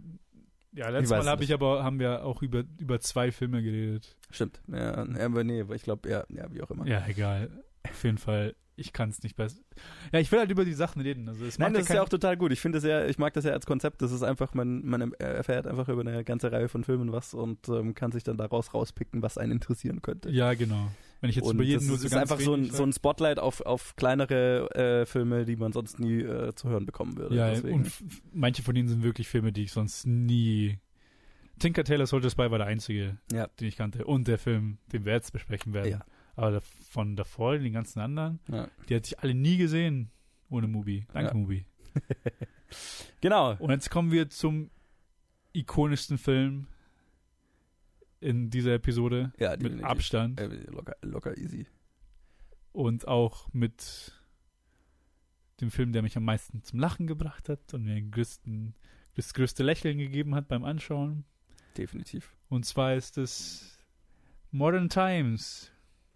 Das der letzte Film von Charlie Chaplin als The Trap, den er gemacht hat. Ah, okay. das wusste ich gar nicht. 1936. Okay. mhm. Ich meine, 1936 noch Stummfilm gemacht. Das heißt, das, zu Ja. der Zeit war ja, waren die Talkies Ja. schon lange etabliert. Ja, genau. Er hat den ja dann irgendwie aufgegeben, weil er nicht wollte, dass, also weil er geglaubt hat, irgendwie Leute wollen den nicht hören. Und es ist ja auch irgendwie, über den Film habe ich ja auch gelesen, in dem, dem Film hat er, den Film hat er als Stummfilm gemacht, weil er eben ähm, der Auffassung war, dass die Leute The Tramp nicht reden hören wollen. Und auch Ah, nicht okay. sollen, um halt die Illusion nicht zu zerstören und so weiter. Deswegen, er singt ja nur in dem Film. Ja, und, Und sonst- singt eigentlich nur Gibberish, soweit ich genau. weiß. Ja. Es hat sich so angehört wie so eine Mischung aus Italienisch und Französisch. ja, ja, genau. Es ist so eine Made-up-Language, äh, basierend halt auf Wie, irgendwas, wie ja. er auch die Made-up Language in The Great Dictator machte. Ja, genau. Ja, absolut. Oh, ich sehe gerade hier auch, er ist natürlich unter den Top-Rated. Das heißt, wir werden Wir werden nochmal drüber in ein reden. paar Monaten Platz werden wir nochmal drüber reden. Äh, 38. Äh, Ist doch gar nicht so lang hin, bis wir darüber reden. Ja, Also dieses Jahr wahrscheinlich. dieses Jahr wahrscheinlich noch. Ja. So. Ich mache mal hier die Trivia auf. Ich habe über den ganzen anderen Film hab ich keine Trivia gemacht. Er hätte, hätte ich über die anderen Filme Trivia gemacht. ja, um Gottes Willen. Ich kann vielleicht mal sagen, worum es in dem Film geht. Also Ah, es ja, geht um ähm, Charlie Chaplin in seiner ähm, größten Rolle, ähm, The Tramp, ähm, der ja in, in jedem Film ein anderes Abenteuer erlebt sozusagen oder halt immer ein anderer Charakter ist, aber halt immer derselbe. Ja, ist, wie auch immer. Äh, man muss kein Shared Universe draus machen, aber äh, The Tramp arbeitet in diesem Film in einer Fabrik ähm, und ist sichtlich nicht gemacht für dieses Leben. Und dann ähm, verliert er seinen Job. Jetzt musst du mir auf die Sprünge helfen, weil es ist über einen Monat her, dass ich ihn gesehen habe. Dann verliert er seinen Also, Job, ist Verliebt aus Versehen, in, ja, aus Versehen Teil einer, einer, einer kommunistischen oder halt einer, nee, einer, einer, einer einer, Gewerkschaftsdemonstration Gewerkschaftsdemonstration wird festgenommen, und ist dann im Gefängnis. ist dann im Gefängnis. Aber hat er da schon das Mädel kennengelernt? Ähm, nee, ich glaube, nee, noch nicht. Ich glaube erst, nachdem er aus dem Gefängnis rauskommt. Aber holt sie ihn nicht ab? Ich glaube nicht das erste. Doch, doch, doch. Doch, macht doch. er macht so, der lernt erst sie kennen, die verlieben sich und dann kriegt er doch erst noch den, den Job als Nachtwächter da, oder? Das ist bevor er noch in den Knast wandert. Da, da geht er zum zweiten Mal. Sie holt ihn ja zweimal ab. Ach, ja, okay. Wie auch immer. Er lernt auf jeden Fall ein Mädel kennen, die ist äh, eine, eine Weißen, also die ist äh, der, deren, naja, wobei, äh, ihr Vater lebt ja noch, aber auf jeden Fall, der ist halt nicht vor Ort oder der ist halt nicht Teil Mhm. der Familie sozusagen, Ja, sondern genau. sie ist halt, ich weiß nicht, wie alt die wird die sein, äh, äh, f- f- 18, 19 oder sowas. Ähm, Ja, sagen halt wir jetzt mal, dass es große nicht Schwester mit ist. so kleinen Geschwistern und sie muss halt auf die aufpassen. Die Genau, Mutter sie, ist sie, da, der Vater ist arbeitslos. Genau, also Mutter ist, glaube ich, wahrscheinlich tot oder so, Ja. Vater ist arbeitslos. Ähm, und genau, sie, äh, genau, sie wird ja irgendwie beim Stehlen erwischt und er, er übernimmt, ach, er wandert doch in den Knast, weil er für sie, Ah, weil er ja, genau, behauptet, weil das- er hätte das geklaut, was sie geklaut hat. er hätte das Brot geklaut. Genau, jetzt haben wir's doch. Jetzt haben wir. Ah, deswegen holt sie ihn dann auch ab, weil die sich dabei kennenlernen. So, ja, genau. so ist es nämlich. So, und die beiden verlieben sich dann ineinander. Ähm, sehr, sehr süße äh, Romanze und haben so ein bisschen dieses, ähm, äh, ja, diese, diese, wie, wie soll ich es nennen? Ar- Armutsromanze oder oder ich weiß nicht, also so, so diese Romantisierung von, ja, wir haben nichts, aber dadurch haben wir auch die ultimative Freiheit, so dieses, ja, so ein bisschen. wir machen uns dieses Leben, also äh, beziehungsweise wir machen halt, also das wir Beste leben draus. unter den beschissensten Umständen, die man sich vorstellen kann. Aber Ja, wir machen genau. halt so, die haben dann dieses irgendwie dieses zusammengenagelte Haus da an, an, am Hafen und, und in ihrer Fantasie ist das halt so ein normales Haus. So, das fand ich total rührend. So diese, ja, can, diese, can you imagine us living in a house? genau, wo sie, wo sie so diese, diese Fantasie durchspielen, als, als hätten sie ein Haus. So dieses. Mhm, Genau. Und ähm, ja, und sie, also sie vor allem ist halt sehr street smart, so, weil sie halt äh, Mhm. seit Sie hat mir super gefallen im Film. Sie Beste Rolle des ganzen Films. So gut. so gut gespielt. Ja, Ja, fand ich, einfach fand so ich großartig. und ähm, ja. äh, ja, Street Smart halt so. Street Kon- Smart, konnte genau, Machen. ja. Wusste So. halt genau, was, was zu machen ist. Genau, also so jemand, der immer durchkommt, ne? So, Genau. äh, und halt auch, ich fand's, äh, und sie, sie kriegt ihn dann auch irgendwie so in diese Richtung, weil er hat vielleicht so diesen Streak, aber ne, er ist schon. Ja, er ist ja, er, ich meine, ich, ich, ich muss sagen, das ist halt der erste Film, den ich gesehen habe, mit von den ich ganz gesehen habe von Chaplin. ah, Das okay. heißt, ich kenne gar nicht so viel von The Tramp ja, als Charakter, aber ich hatte eher das Gefühl, dass er halt, er ist halt dieser Ahnungslose, der halt irgendwie durch das Leben geht. ja, und das, äh, heißt, das, das, was ich an. Smarte ist da nicht wirklich vorhanden. Nee, genau. Und was ich aber an, an Chaplins Filmen und an dem Charakter The Trump total mag, er ist halt nicht so Lauren Hardy, Lauren Hardy mäßig einfach ein Vollidiot, sondern er ist halt ein liebenswerter Naivling Ja, ja, sozusagen. ne? genau. Er ist halt naiv. Er ist aber, aber er ist so voller Enthusiasmus und irgendwie so offen für alles und, Ja, und genau. halt so total süß, einfach ein total Ja. süßer Kerl, ähm, dem man eigentlich nichts Böses will, so, ne? Nee, überhaupt nicht. Halt von der ersten Ja. Minute an, wo man ihn sieht, ist einfach nur Ja. pure, pure Joy. Genau, er ist halt nur sieht. wahnsinnig naiv und es bringt ihn halt die ganze Zeit in Schwierigkeiten. Mhm. Ähm, aber eigentlich will er der Welt nichts Böses und niemandem irgendwas Böses. Mhm, Und, aber das bringt ihn halt mehr in Schwierigkeiten, weil er es halt irgendwie allen recht machen will. Was ich finde, ich, man sehr gut dann an der Szene sieht, wo er halt, dann hatte diesen Job als Nachtwächter, da in diesem Kaufhaus oder was auch immer das ist. Mhm. Und dann brechen da halt seine alten Arbeitskollegen ein, die halt ja, genau. ähm, ja auch arbeitslos sind. Und dann wir ähm, sind kein will er ja wir wollen einfach nur essen. Genau, wir, wir, wir, wir haben halt nichts zu futtern und dann will er natürlich einerseits seinen Job als Nachtwächter nicht verlieren ähm, und dann müsste er die halt rausschmeißen und gleichzeitig ähm, ist er, will er halt auch so dieses Broy Kumpelhafte, was er mit denen hat, was er, was er ja gar nicht er sein Charakter ist, das ist ja mehr so ein gespieltes, ja, aber genau. das will er halt auch nicht aufs Spiel setzen und hat vielleicht auch so ein bisschen Schiss vor denen Mhm. und macht dann halt irgendwie mit und am Ende ist halt der er, der den Preis dafür bezahlt, so. Ja, genau, weil halt, Weil er halt beiden Seiten recht machen will, was halt nicht so halt, ja. weil's nicht, was halt nicht möglich ist. Ja, er ist, aber er, genau, das ist so sein Charakter. Er ist immer gefangen zwischen äh, Gegensätzen und am Ende kriegt er aufs Maul, so Ja, genau. bös gesagt. Ja, aber es, es ist ja, ähm, es ist interessant, weil äh, die Stakes sind theoretisch groß. Wahnsinnig hoch. Ja. Wahnsinnig hoch. Aber es ist halt wieder so eine romantisierte Welt, wo er nicht wirklich Probleme hatte im Gefängnis, ja, sondern aber ich finde auch das hat eine Aussage.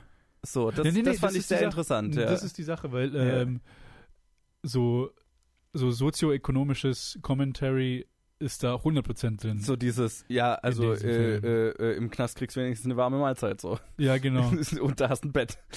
Also es ist wirklich äh, viel, was halt da rein, was halt da reinsteckt, Ja. was mich überrascht hat. Also allein der Anfang vom Film ist halt die Industrialisierung und was sie zu dem, was sie dem äh, durchschnittlichen Arbeiter antut ja. und dass der Boss einfach nur dieser dieser große Screen ist, der einfach sagt Section 5, faster, ja. faster. genau, so, like, so völlig so die absolute Karikatur eines, eines äh, äh, äh, ja, in, industriell ja, halt, Industriebosses, Magnaten, so. ja, so der über, überbordende, äh, äh, all- alles überwachende, Ja, genau, so aber selber nichts leistende. George Orwell-mäßige, einfach nur. Ja, genau. Und halt so, also so voll typisch, ne? Gibt halt so Anweisungen, äh, work faster. Und dann dreht er sich um und liest seine Zeitung. Ja, genau. Aber hat seine Arbeit erledigt, so, weil er eine Anweisung Ist- gegeben hat. Ist Breakfast und kein, also ja, das ist halt das also es ist völlig over the top, Und aber dann es kommt ja, er halt auf die äh, Straße, nachdem er die Fabrik kaputt macht Ja, genau. weil er halt, mit seinem Hijinks. ja. War nicht mal ein sehr sondern einfach nur, er versucht einfach nur so schnell wie möglich zu arbeiten und es klappt halt einfach nicht. Ja, und halt, ja, ja, also er, er versucht es halt recht zu machen, aber er ist halt nicht dafür geschaffen, so, Ja, ne, genau. für, für diese Arbeit am Fließband ist und halt Misfit. bringt halt so dieses Ganze durcheinander. Äh, aber ich finde, ja, auch, auch das fand ich schon sehr interessant, weil der Film ist ja doch, der macht das super lustig und der macht das super slapsticky und alles, aber er hat ja, also das, ich finde, was er halt trotzdem sehr krass rüberbringt, ist wie wie übel äh, das Arbeiterdasein gewesen Ja, sein muss, ähm, so Fall. an, an so einem Fließband, und so weiter. Also dieses, das, wär- da kriege ich ja Schweißausbrüche, wenn ich da nur zusehe, so dieses, dass er, er muss jedes seiner Dinge, also die, die machen ja alle irgendeine Bullshit-Arbeit, Ja, genau. aber halt, nur, er muss halt, er dreht halt an jedem, äh, also da kommen halt äh, so Metallplatten und da sind irgendwelche Schrauben drauf. Und seine Aufgabe ist halt immer, die Schraube anzuziehen und der nächste haut mit dem Hammer drauf. genau. Und wenn er nicht die Schraube nicht anzieht, dann kann der nächste nicht mit dem Hammer draufhauen und dann rennen Ist alle alles vorbei. ineinander und dann ist halt alles vorbei. Und dann kriege ich Schweißausbrüche, wenn ich das nur, dabei Ah, zusehe. Ja, es ist so, ah, es ist so das ist stressig. fucking stressig und das bringt Und der Film halt echt gut ja, ja, rüber. halt Fließbandarbeit ist halt reine, reine Tortur gewesen. Ja, genau. Ja. Das kann man,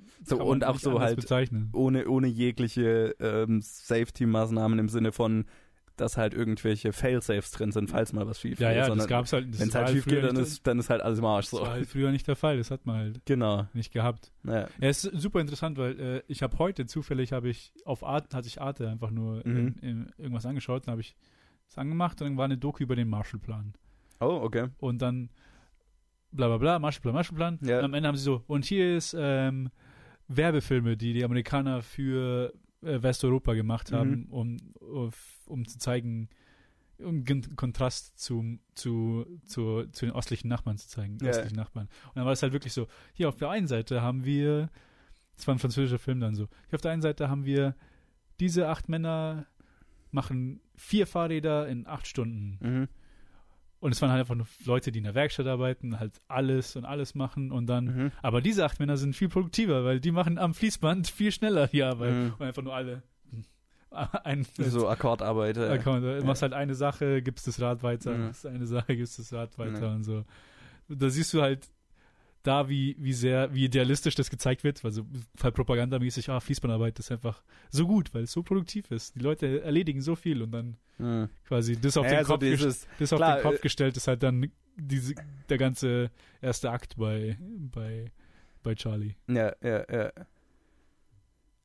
Ja, ist interessant, das, äh, weil äh, ich glaube, so das Gefühl, ja, so beides zusammen ergibt so ein ganz gutes Gesamtbild. So dieses, ja Mhm. klar, es ist produktiver und, und es es ist äh, Ja, das kann man es- nicht bestreiten. genau, und es, es, es führt äh, zu einer, äh, äh, weiß ich nicht, äh, zu einer besseren äh, Produktion, sage ich mal, aber halt mit einem, also zu der Zeit mit einem krassen Preis so.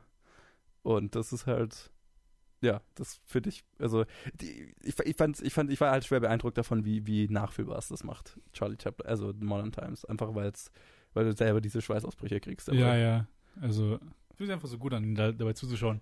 Und ich meine, das, das Commentary endet ja nicht in der Fabrik. Nein, im Gegenteil. Das ist der Anfang. Das, Das, ist ist das Lustige. Alles, was ich über den Film wusste, ist die ersten zehn Minuten oder so. Ja, extrem, weil ich Ja. wusste auch nicht mehr. Auch so die Bilder, die du kennst, wo er da durch diese Zahnräder äh, durch. Äh, Ja, genau. und da halt arbeitet. Das sind die Genau. Sachen, die ich kannte. Ja, und das ist halt die ersten zehn Minuten und dann fängt der Film halt an. Ja, genau. Und, so. und das fand ich, das fand ich extrem geil. Weil er halt wirklich so ein Gesamtbild von der Gesellschaft zu der Zeit liefert oder halt von, zumindest von einem Milieu in der Zeit. Von dem Milieu, von Arbeitermilieu in Ja, Großstädten im Prinzip eigentlich. Naja, den Verlierern äh, der, der, der Industrialisierung halt. Ja, so, ne? genau. Ja. Und es ist so interessant, weil äh, ich lese hier gerade ähm, Yes. ein, ein Trivia. Und zwar war das einer seiner Filme, den das Un-American, äh, The House of Un-American Activities Committee genommen hat, Ja. um ihn halt Zu blacklisten. zu blacklisten als Ja. Kommunisten. Ja, ja, logisch. Was das er halt natürlich äh, verneint hat zu der Zeit. Aber da siehst du halt, das ist so die, die kleinsten, wenn die kleinsten. Er hat ja nichts Radikales in diesem Film. Das heißt, es ist. Er hat so, ja auch nichts Kommunistisches in dem Nee, Film. nee, ist es halt nicht. Es das ist halt einfach nur nur eine, eine, eine Kritik daran, dass vielleicht. eine Kritik an den. und Nicht mal. Ich, ich finde, da ist ja nicht mal eine große Kritik, ist einfach nur so, so leben, so, so passiert es den Genau, und jetzt so äh, sind entscheid sie. du. Naja, also ich meine, das ist eine Kritik in dem Sinn, dass es natürlich sehr überzogen alles dargestellt Ja, ja, wird. klar, aber das stimmt. Ähm, also das ist ja schon eine wertend. Der Film ist sehr wertend, aber Aber er, er schlägt er ja ist- nichts vor. Er genau, ja er schlägt nichts vor. Er zeigt keine Idee, keine Verbesserung, sondern er sagt einfach jetzt so so ist So es. schlecht geht es den Leuten. So ist es und äh, jetzt jetzt äh, wie, wie kannst wie kannst du es gut finden so ne nach dem Motto. Ja, genau. Und Ja. dann halt, und dann sofort zu sagen, ah nee, du bist ein Staatsfeind. Ja, genau. Ja, ja, klar. Ja, Also das ist ja ein, ein, ein wahnsinnig faszinierendes äh, äh, Abschnitt Hollywood-Geschichte, finde ich. Das, ja, äh, ich weiß halt viel zu wenig drüber. Ich, mu ich muss mir echt mal, ich will da mehr drüber lesen und anschauen. gibt einen ganz interessanten Film mit ähm, äh, na Walter White, wie heißt er? Ähm, Brian Cranston. ja, den, Cranston, das war einer Trumbo. meiner, das war einer meiner Lieblingsfilme, als der rauskam. Ich Ah ihn ja, ich, ich fand ihn ganz ich fand gut, ihn super ich, interessant. aber ich fand vor allem halt den, den politischen Hintergrund, der fand ich wahnsinnig faszinierend. ja, genau. Ja, genau. deswegen ja. Ja. Nee, aber das ist halt die Sache. Ähm, ist halt so, so das Kleinste an Solidarität, was man mit dem, mit dem Durchschnittsarbeiter haben, hat und Industriearbeiter hat. Und sofort wird man irgendwie als radikale Figur Ja, abgestempelt. ja, in oder der halt also nicht mal irgendwie Solidarität, sondern halt nur ein, ein Mucks an Kritik, dass das aktuelle, dass das die aktuellen Umstände nicht ideal sein könnten. Ja, genau. Ist es so, ist halt wirklich so. Bam, Kommunist. ja, es ist halt das Kleinste, was man halt macht, was er machen könnte. Na, es ist so paranoid, also diese Paranoia halt dieser Zeit ist halt irre. Ja, ja, extrem. Halt Ja. Scare war halt Ja, high and mighty. Vor allem, äh, Ja. hier, der Film kam halt in den 30 30ern raus. Ich glaube, das kam ja erst, erst so nach dem Zweiten Weltkrieg. ja, ja, f- 40er, 50er. Das heißt, so, da haben dann ja. sie schon seine Filme von 20 Jahre früher halt ja, genommen. genau. Und so halt alles, was du jemals gemacht hast, Ja, kann gegen genau. dich verwendet werden und eigentlich hast du, hast du nichts zu melden und ja, es ist, also Charlie Chaplins Karriere ist auch echt interessant. Es ist echt Und wenn ihr, wenn ihr mal heulen wollt, ähm, schaut, also Charlie Chaplin hat ja nur einen Oscar, wenn ich mich recht erinnere.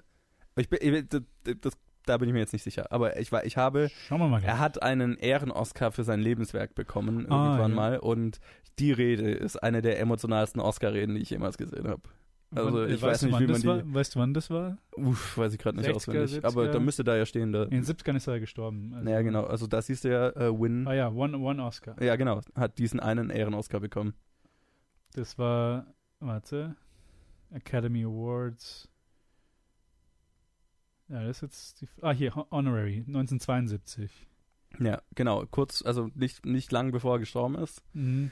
Fünf Jahre Ähm, davor, ja. und ist halt, ähm, ja, also, also ich weiß nicht, wie man diese Oscar-Rede nicht sehen, äh, sehen kann, ohne zu weinen. Ich weiß nicht. Ah, es voll, ist so, wo, wo er halt ja. einfach diese, diese Wertschätzung, ähm, so richtig spürst, was diese Wertschätzung ausmacht für ihn. Mhm. So, ne, äh, ah, hör gleich. Nee. Oh Gott. Äh, nee, einfach, ja, äh, fand ich, finde ich sehr, emotional und genau, also zurück zum Film.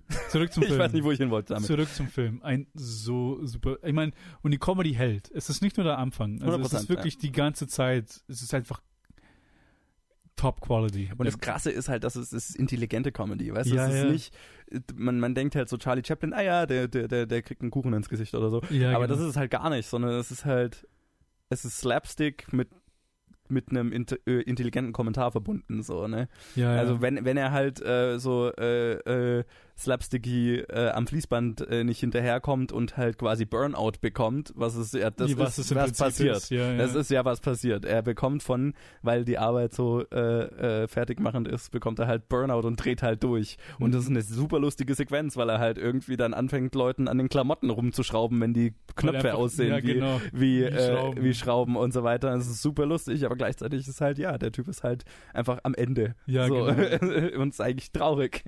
Es ist eigentlich traurig, vor allem wenn er zurückkommt und die Fabrik repariert werden soll. Und Ja. will er auch wieder helfen. Genau, und macht es eigentlich nur schlimmer. Ja, genau, macht es einfach nur schlimmer. Und, ja, ah, ach. ja, genau, weil, weil er, weil er Also zehn der, sich dann der ja Charakter zurück. ist halt echt, ich glaube, so ein. Das ist eine. äh, Nicht, äh, Goldbiene will ich nicht bezeichnen, weil Goldbiene impliziert dann so, ah, er hat sich so gut verkauft. Dieser Charakter ist einfach nur. Hat er aber auch. Ja, Also, auch, ja, auch, ja. aber das, darauf will ich, wollte ich nicht Ja, hinaus. ja. Ich meine aber nur, der ist so gut realisiert und so Total. perfekt realisiert. Und der, den, der so er universell äh, Ja, ja. einsetzbar auch. Also genau, weil in den The Great Dictator, wo er so aus Versehen zum Diktator wird. Ja, genau. Du kannst es halt, du kannst diesen Charakter wirklich sehen, dass, ja, okay, der kann halt in irgendwas reinstolpern und äh, äh, Hijinks ensues. So. Ja, genau. Äh, d- d- dem kannst du halt alles zutrauen, weil, ja, auch die Art und Weise, wie diese Filme halt gemacht sind. Also das, das funktioniert halt einfach. Ja, allein halt, allein die Arbeit, die halt in alles reinsteckt. Also Mhm. man, man sieht es ja. Und es sind ja auch nicht, ich meine, diese ganzen Sequenzen, die er macht, diese ganze Comedy allein am Fließband oder an Ja. anderen Sachen, das ist alles zum größten Teil One-Take. Ja, ungeschnitten, ähm, Einstudiert ungeschnittene, einfach. ungeschnittene halt, Choreografien. Ja. Und es ist so gut gemacht. Ja, Allein, äh, was mich, was mich beeindruckt hat, was ich super fand, war auf den, auf den Rollschuhen, was er gemacht hat. Kannst dich Ja, in oh dem- mein in dem Gott. Einkaufshaus, wo er Ja. mit verbundenen Augen irgendwie so rückwärts fährt. ja. Ich meine, das ganze Set ist sowieso super cool gebaut, wo sie so ein halbes Set gebaut haben und dann halt ein Gemälde dann hatten, als ob es halt so, so drei Stockwerke runtergeht. Extension, so. ja, genau. Und er halt dann einfach rumkreist auf seinen Rollschuhen mit, mit Augen verbunden. und Ja, Wahnsinn. Allgemein, die, also so die Sets, die die auch gebaut haben. Also ich meine, auch da wurde ich die Zahnräder, jedes Jahr ein reales Set, das gebaut worden ist. Ja, So, ja, äh, genau. What the fuck? wo es, halt ja, wo er sich halt, halt quasi durch, durchschlängelt. Genau, ja. Das muss der, das muss der entwerfen, das muss bauen, das muss funktionieren. Das ist so krass. Das ist schon irre. Einfach nur das Level an Qualität, was er da rein, rein was Ja. er reingebracht hat in seine oder was halt das ganze Team reingebracht hat in seine 100 Filme. Prozent, ja. Er hat sich halt von den Besten umgeben und er hat den Besten die Mittel gegeben, das alles zu machen. Ja. Total. Ist so beeindruckend einfach, das Ja. zu sehen. Und dann denkt man sich so, ah fuck, das ist halt, dieser Film ist 80 Jahre alt. Und es Über fühlt, 80 es fühlt Jahre sich halt alt. echt nicht so an. Und Das es ist fühlt krass, sich überhaupt nicht so an. Bei manchen Filmen, du merkst das Alter so krass. Ja. Und ich, ich auch nochmal auf, auf äh, die, sorry, ich habe die Schauspielerin schon wieder vergessen, ähm, die weibliche Hauptrolle, ey, weil da habe ich mir auch so gedacht, krass, das fühlt sich nicht wie eine Rolle aus, also oder wie eine, also in beiden Fällen, ne, der, der, der Ja, ja. Tramp ist, ist irgendwie zeitlos, aber auch ihre Rolle, finde ich, das Ja, ist Paulette total. Godard. Ja, ja, genau, und die beiden waren ja übrigens ein Paar, ne? Ja, und sie war auch äh, im Great Dictator. Ja, Great genau. Dictator. Ähm, ja. Also sie ist halt auch super und ist auch so eine Rolle von, von der Art, wie die Rolle geschrieben ist, aber auch wie sie es spielt, halt so zeitlos. Ja, Das, extrem. das könnte 100% heute noch so funktionieren, wie, die, wie ja, sie sich gibt und wie. 100 Also, Prozent. 100 Prozent. überhaupt kein Unterschied. Es, dieser Film ist. Ja, beein, beeindruckend ist einfach das Einzige, was, mich, was mir im Kopf. Also, was das beste Wort für diesen Film, wenn man nur ein Wort benutzen könnte. Es ist ja, es ist das Wort. Ja, das ist der Einfach Film. alles. Performance, Choreografie, Set Designs. Ja. Äh, die Regisseurarbeit, die halt auch da reingesteckt wurde, ist Ja. einfach alles so gut. Ja, vor allem halt dann und dann vor allem, dass er halt das gemacht hat, so Jahre nachdem Silent Films nicht wirklich mehr eine Sache waren. ja, Dass er einfach sagt, nee, das ist die richtige Weise, den Film zu machen. na, Und dann was, was ja eigentlich so ein Todes, Todesstoß sein kann. Also, weil ja viele ähm, äh, äh, Schauspieler oder Regisseure der, der Silent Era halt dann äh, zugrunde gegangen sind, als der Tonfilm rauskam, als sie Ja, sich halt ja. nicht anpassen wollten. Und da dann zu sagen, ja, ich, nee, ich sehe trotzdem, dass, also dieser Charakter muss stumm sein, ist schon, ist schon eine Entscheidung. Es ist ja, schon, es, ist eine, es ist eine krasse Entscheidung. Vor allem, wenn man halt bedenkt, ist ein, Ris ist ein Risiko. ist ein fettes Risiko. Vor allem bei großen Filmen, die dann viel kosten. Vor allem bei wenn es halt. passieren irgendwelche merkwürdigen Geräusche draußen. Ich weiß nicht, ob man es hört, aber es ist merkwürdig. Ja, aber halt auch vor allem, wenn es halt Jahre später ist. Das heißt, Trends ist fast alles, Ja. wenn es um erfolgreiche Filme geht. Das Ja. heißt, 100%. es gibt einen Grund, wieso wir jetzt keine Western mehr haben. ja, Es gibt einen Grund, wieso jetzt Superhelden. halt Superhelden und Sci-Fi, äh, Sci-Fi, Fantasy, Comedy-Filme die Ja. besten Filme sind, die gerade laufen. laufen. Ja. Und es wird halt auch nicht für immer sein. Nö. Aber deswegen sehen wir auch sie so viel, weil das, die sind, das sind sichere Optionen. Genau, Und das ja. war halt zu der Zeit ein Silent-Film, war halt einfach nicht da, weil Die Leute Talkies wollten war- Ton hören. Also Ja, genau. Das ist das erste Mal, dass die Leute Ton hören können. Warum zur Hölle sollte ich mir einen Stummfilm anschauen? So? Ja, genau. Ich meine, darüber handelt ja der, der jüngste Stummfilm, den man kennt. The Artist. Ach so, ja, ja, genau. Darüber, ja, genau stimmt. darüber geht's ja. Absolut, ne. Dass er als Stummfilm-Ikone einfach nur alles verliert, nachdem, weil er halt für diese Art von Film gemacht wurde. Ja, Nicht gemacht wurde, er halt dafür trainiert hat und Ja. dann den Rest nicht kann. ja ich, oder ich meine, so Klassiker wie Singing in the Rain ist ja auch äh, genau, handelt ja genau von diesem Konflikt. Ja, genau. Also, ja, ist, ist spannend. Also, ich fand, ich bin sehr froh, den, ich, keine Ahnung, ich bin Charlie Chaplin-Filme, also die paar, die ich gesehen habe, sind echt so Beispiele dafür. Das sind so Filme, die, die altern nicht. Das, das finde ich irre. Genauso wie Hitchcock-Filme, also die meisten. Ja, seine, seine goldene Phase. Ja, 40er, 50er. auf jeden Fall, ja. Aber ja, es ist, es ist so krass. Ja. Es ist so krass. Du schaust dir den Film an und es fühlt sich einfach überhaupt nicht. Es fühlt sich genauso frisch an, wie hätte wäre er gestern rausgekommen. Absolut. Halt genauso wie du gesagt hast, könnte jetzt rauskommen und es würde immer noch Ja. so gut funktionieren. Ja, ich, ja, das ist, das ist mehr, besser kann ich mein ein Fazit zu dem Film gar nicht machen. Also, Mhm. anschauen. Anschauen, ist bitte. Nicht umsonst ein Klassiker. Ja, nie, also den ikonischen Status, diese, den dieser Film und der Charakter hat und der Schauspieler hat, Ne, die sind alle nicht ohne Grund da. ne, absolut. Wohlverdient. Wohlverdient. Ich empfehle Charlie Chaplin in Modern Times. Yes. Sein Ich auch. kommunistisches Meisterwerk.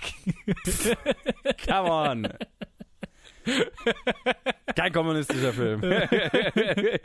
nee, Ein Film mit nicht. berechtigter Sozialkritik. Ja, Nee, genau. ähm, So. absolut. Und dann schaut euch, macht ein Double Feature mit The Great Dictator, weil oh ja, ist den im, will im ich mir auch Prinzip noch anschauen. im Prinzip dasselbe, nur halt, dass es in, in Modern Times ist es Kritik an, an der, äh, keine Ahnung, an, an der Wirtschaftsstruktur oder so, wie man auch immer nennen will. Mhm. Und dann ist es an in Great Dictator ist es politische Kritik. ja, ja. Aber dasselbe in Grün. Also es ist äh, genauso witty, genauso zeitlos, genauso ähm, lustig und bewegend zugleich. Es ist zwei ich- Meisterwerke. Ja, werde ich mir auf jeden Fall noch anschauen. Ja. The Great Dictator. Und ist eine gute Note, um das zu beenden. Jetzt Ja. schauen wir erstmal, was gerade noch so auf Mubi läuft. Yes. Oh, ich habe so viele, die ich sehen will. Ich verspreche, bis zum, zur nächsten Episode habe ich mehr Filme gesehen. Das Problem ist, ich weiß gar nicht, ich, ich habe keinen Überblick, ob die, die ich jetzt noch sehen will, ob die dann für die nächste Rele Episode relevant sind. Wahrscheinlich schon, deswegen, aber nie wie auch immer. Ja, doch, halt, alle, die du siehst, bis, bis das nächste Mal reden. Ja, es ist ja auch wurscht. Wir, wir können reden, worüber wir wollen. Ja, genau. Wir hatten, als wir uns dieses Format über, also ich, als ich mir das Format überlegt habe, ich hatte so viele Zusatzregeln, machen wir das alle zwei Wochen, rede ich nur über Filme, die ihr noch Zeit habt, sie anzuschauen, aber Ja. Wir tun uns jetzt schon schwer. Am Ende ist es eine, es Das ist, zu koordinieren. Es ist eine Empfehlung für, für Filme, die sonst niemand empfiehlt. So, dann machen wir mal chronologisch, was jetzt noch drauf ist. Ja. Der nächste Ich, Film, Versuche. so, nächster Film, der mich interessiert, ist einfach nur, weil es aus Tansania ist, der Mhm. White Shadow. Der schaut auch interessant aus. Ja. Er schaut interessant aus und ich habe, ich, ich kenne so wenig aus dem afrikanischen Kontinent. äh, Ist an, extrem. An Filmografie und dann deswegen will ich, ist es noch ein Grund mehr, dass ich das mir mal anschauen will. Ja, äh, ich bin ja bekannt dabei als ein, großer Fan von Letterboxd und ich liebe die Statistiken, die Letterboxd einem zur Mhm. Verfügung stellt. Und da gibt es ja in den Statistiken auch so eine Weltkarte. Ne? Wenn man die, seine All-Time-Statistiken anschaut, sieht man die ganzen Länder, in denen die Filme produziert wurden, die man äh, gesehen hat. Und da ist bei mir ein ganz, ganz großes Loch und das ist Afrika. Ja, genau. Da habe ich vielleicht aus zwei Ländern Filme gesehen und, und das waren dann meistens amerikanische Filme, die halt dann da gedreht haben oder so. Ja. Aber keine afrikanischen Filme. Und das äh, sollte man. Also ich bin ja so ein Sammler. Ich möchte, ich möchte ja diese ganze Karte dann füllen. Also das muss ich auf jeden Fall ändern. Und Ja, da genau. ist ja da schon eine Option. Da ist eine Option, White Shadow von Noah Desche Ja. aus Tansania. Dann, der nächste ist ein Movie Exclusive. Pity von Uh. Babis Makridis. Den, bei, bei, an dem bin ich interessiert, weil der mit Yorgos Lanthimos verglichen wurde. Ja, und genau. diese Welle an neuer, also wie wurde es äh, genannt? Irgendwie neue griechische Weirdness oder so? Greek Weird Wave. A Greek Weird Wave, genau. Ähm, Und das hört sich so, also wieso sollte man das sich nicht anschauen wollen? ich meine, ich bin ein großer Lanthimos-Fan, äh, Ja, deswegen, also das, also ja, es Sofort. bietet sich ja an. Ah ja, genau. Und es, Bubi hat gerade ein Wim Wenders Special. Und ich werde mir alle diese Filme anschauen und werde dann mit Leuten, die Lust haben, nochmal drüber reden. Aber das wird dann wahrscheinlich so in zwei Monaten erst sein. Ja, wir haben ja immer noch, Filme kommen. also wir haben ja immer noch ein, also du und Luke habt ja immer noch ein, ein äh, anderes Special. ein anderes Special in Planung, was eigentlich schon drei Monate zu alt ist was, oder was, so. hätte, Aber, was hätte eigentlich im Oktober rauskommen sollen? genau, was, was ja aber theoretisch zeitlos ist, deswegen, aber wie auch immer. Ja. Jetzt habe ich es angesprochen, das müsst ihr es schneller machen. ja, jetzt müssen, jetzt müssen wir, ja, Ja. sind wir gezwungen. Ja. So, hier So, der nächste. hier, das nächste für mich ist Charlie Wilson's War. Nur weil ich Mike Nichols als Regisseur kenne und interessiert dran bin, was der noch gemacht hat und diesen Namen. Ich weiß nicht, worum es in dem Film geht. Ich, ich habe nur oft diesen Namen gehört, Charlie Wilson's War. Oh, plus vier, schau, und geschrieben von Aaron Sorkin. Ja, ach genau, ist einer seiner ersten äh, Filmdrehbücher zumindest, Ah, glaube ich. krass. Ja, dann werde ich mir den auch auf jeden Fall anschauen. Yes. So, was ist das nächste, was gerade mein Auge erblickt? XXY sagt mir irgendwas, aber bin- hm, Hm, weiß ich nicht. weiß Nur jetzt auch Namen. nicht. Okay, ähm, dann ist einer meiner absoluten Lieblingsfilme drauf. Den brauche ich mir jetzt nicht nochmal anschauen, weil ich ihn auswendig kenne. Auswendig. Ich kenne ihn wirklich auswendig. oh, krass. The Blues Brothers. Ähm, einer der Von John besten Filme Landis. aller Zeiten. Ja. Ähm, ich habe den, ich habe als in meiner Schulzeit in der Big Band gespielt Mhm. und ähm, wir hatten einmal im Jahr so eine so eine Freizeit, wo wir immer hingefahren sind und der Film hat- wurde gefühlt jedes Mal gezeigt, logischerweise. ja, ja. Und ähm, dann, als ich nach München gezogen bin, die Leute, äh, mit denen ich hier zu tun hatte und habe, die feiern den Film auch total. Und deswegen, ich weiß nicht, wie oft ich diesen Film gesehen ja habe. ich liebe diesen Film auch total. Vor allem, weil ich auch ein, ein riesengroßer John Belushi-Fan bin. Ja, Und ich ihn einfach super finde. ja, also das ist ungefähr ein perfekter Film. Ja, genau. Und direkt danach. Oh nee, das ist ja Wim Wenders wieder. Ja, nee. genau. Nein, aber Wim Wenders mit fucking ähm, Dennis Hopper. Ja. Das heißt, mal schauen, was das sein wird. Ey. ja. So, dann geht's für mich weiter. Die Schöne und das Bi äh, und die Bestie in dem Fall, aber das ist das französische Original, auf dem der Disney-Film basiert. Genau, aus den 40ern. Aus den 40ern. Von John Ähm, Cocteau. Genau, da bin ich sehr gespannt, weil äh, einfach aus dem Grund, dass ich dann jede Version von Die Schöne und das Biest gesehen habe. Ja, ich muss noch die aktuellste anschauen, die habe ich noch gar nicht gesehen. Aber Tja, ja. das Original interessiert mich auf jeden Fall mehr. ja, So, dann haben wir hier Everyday Rebellion, einen, den ich anschauen will. ja, Der prinzipiell bin ich ja auch nur interessiert. wieder eine Doku ist, Eine ich politische Doku aus. halt eine, wieder, eine ja, politische ja. Doku über Rebellionen. Äh, nicht Ja. Rebellionen, aber halt über, Akt, über halt Aktivismus. So, und dann bin ich jetzt sehr gespannt, weil äh, dann gibt es nämlich einen Spike Lee Double Feature und ich, der einzige Spike Lee Film, den ich bisher gesehen habe, ist äh, äh, Black Clansman. Der einzige. Der einzige. Ich Ah, habe noch nichts von Spike Lee sonst gesehen, glaube ich. Ich habe beide Filme gesehen im Double Special und Okay. einer davon war einer meiner Lieblingsfilme, als ich ein Teenager war. Ah, krass. Ja, genau. Deswegen, also halt so ein Kultregisseur und ich habe nichts davon gesehen. Deswegen, da ist ein Double Feature, mit dem ich anfangen kann. Ja, Nach Black Clansman logischerweise, aber deswegen äh, bin ich da eben sehr gespannt. Also es ist in Inside Man und Do the, Do the Right Thing, ähm, von dem ich e e extrem viel schon gehört habe. ja Also Do the Right Thing ist einer seiner ikonischsten Also Filme. d- vor allem weil Black Clansman immer so Spike Lees bester Film seit Do the Right Thing. ja. Also, ne, dann, Inside äh, Man ist, äh, der ist, äh, der ist ein Love it or hate it Film. Ah, Also okay. Viele, viele mögen ihn nicht so. Viele finden, dass er einer der, einer der lesser Spike Lee Filme ist. Ich werde äh, nächstes Mal. Aber du siehst ja schon können. hier zwei Schauspieler drin sind. Ein anderer großer ist äh, Ja. Clive Owen. Wir haben Denzel Washington, Clive Owen und Allein dafür. allein für die beiden. Und ich halt als Teenager fand ich diesen Film so cool, weil es ist halt, es ist halt ein, ein Einbrecherfilm Mhm. mit einem coolen Twist. Und Okay, fand ich halt super. ich bin gespannt. Und ich habe ihn auch relativ häufig gesehen. Das heißt, er ist auch, also es ist nicht ohne Grund, dass ich ihn Nee. so gut fand. Hier ist einer, der mich interessiert, und zwar von Xavier Dolan. Mhm. Sag nicht, wer du bist. Und hier ist der einzige Grund, wieso mich der interessiert.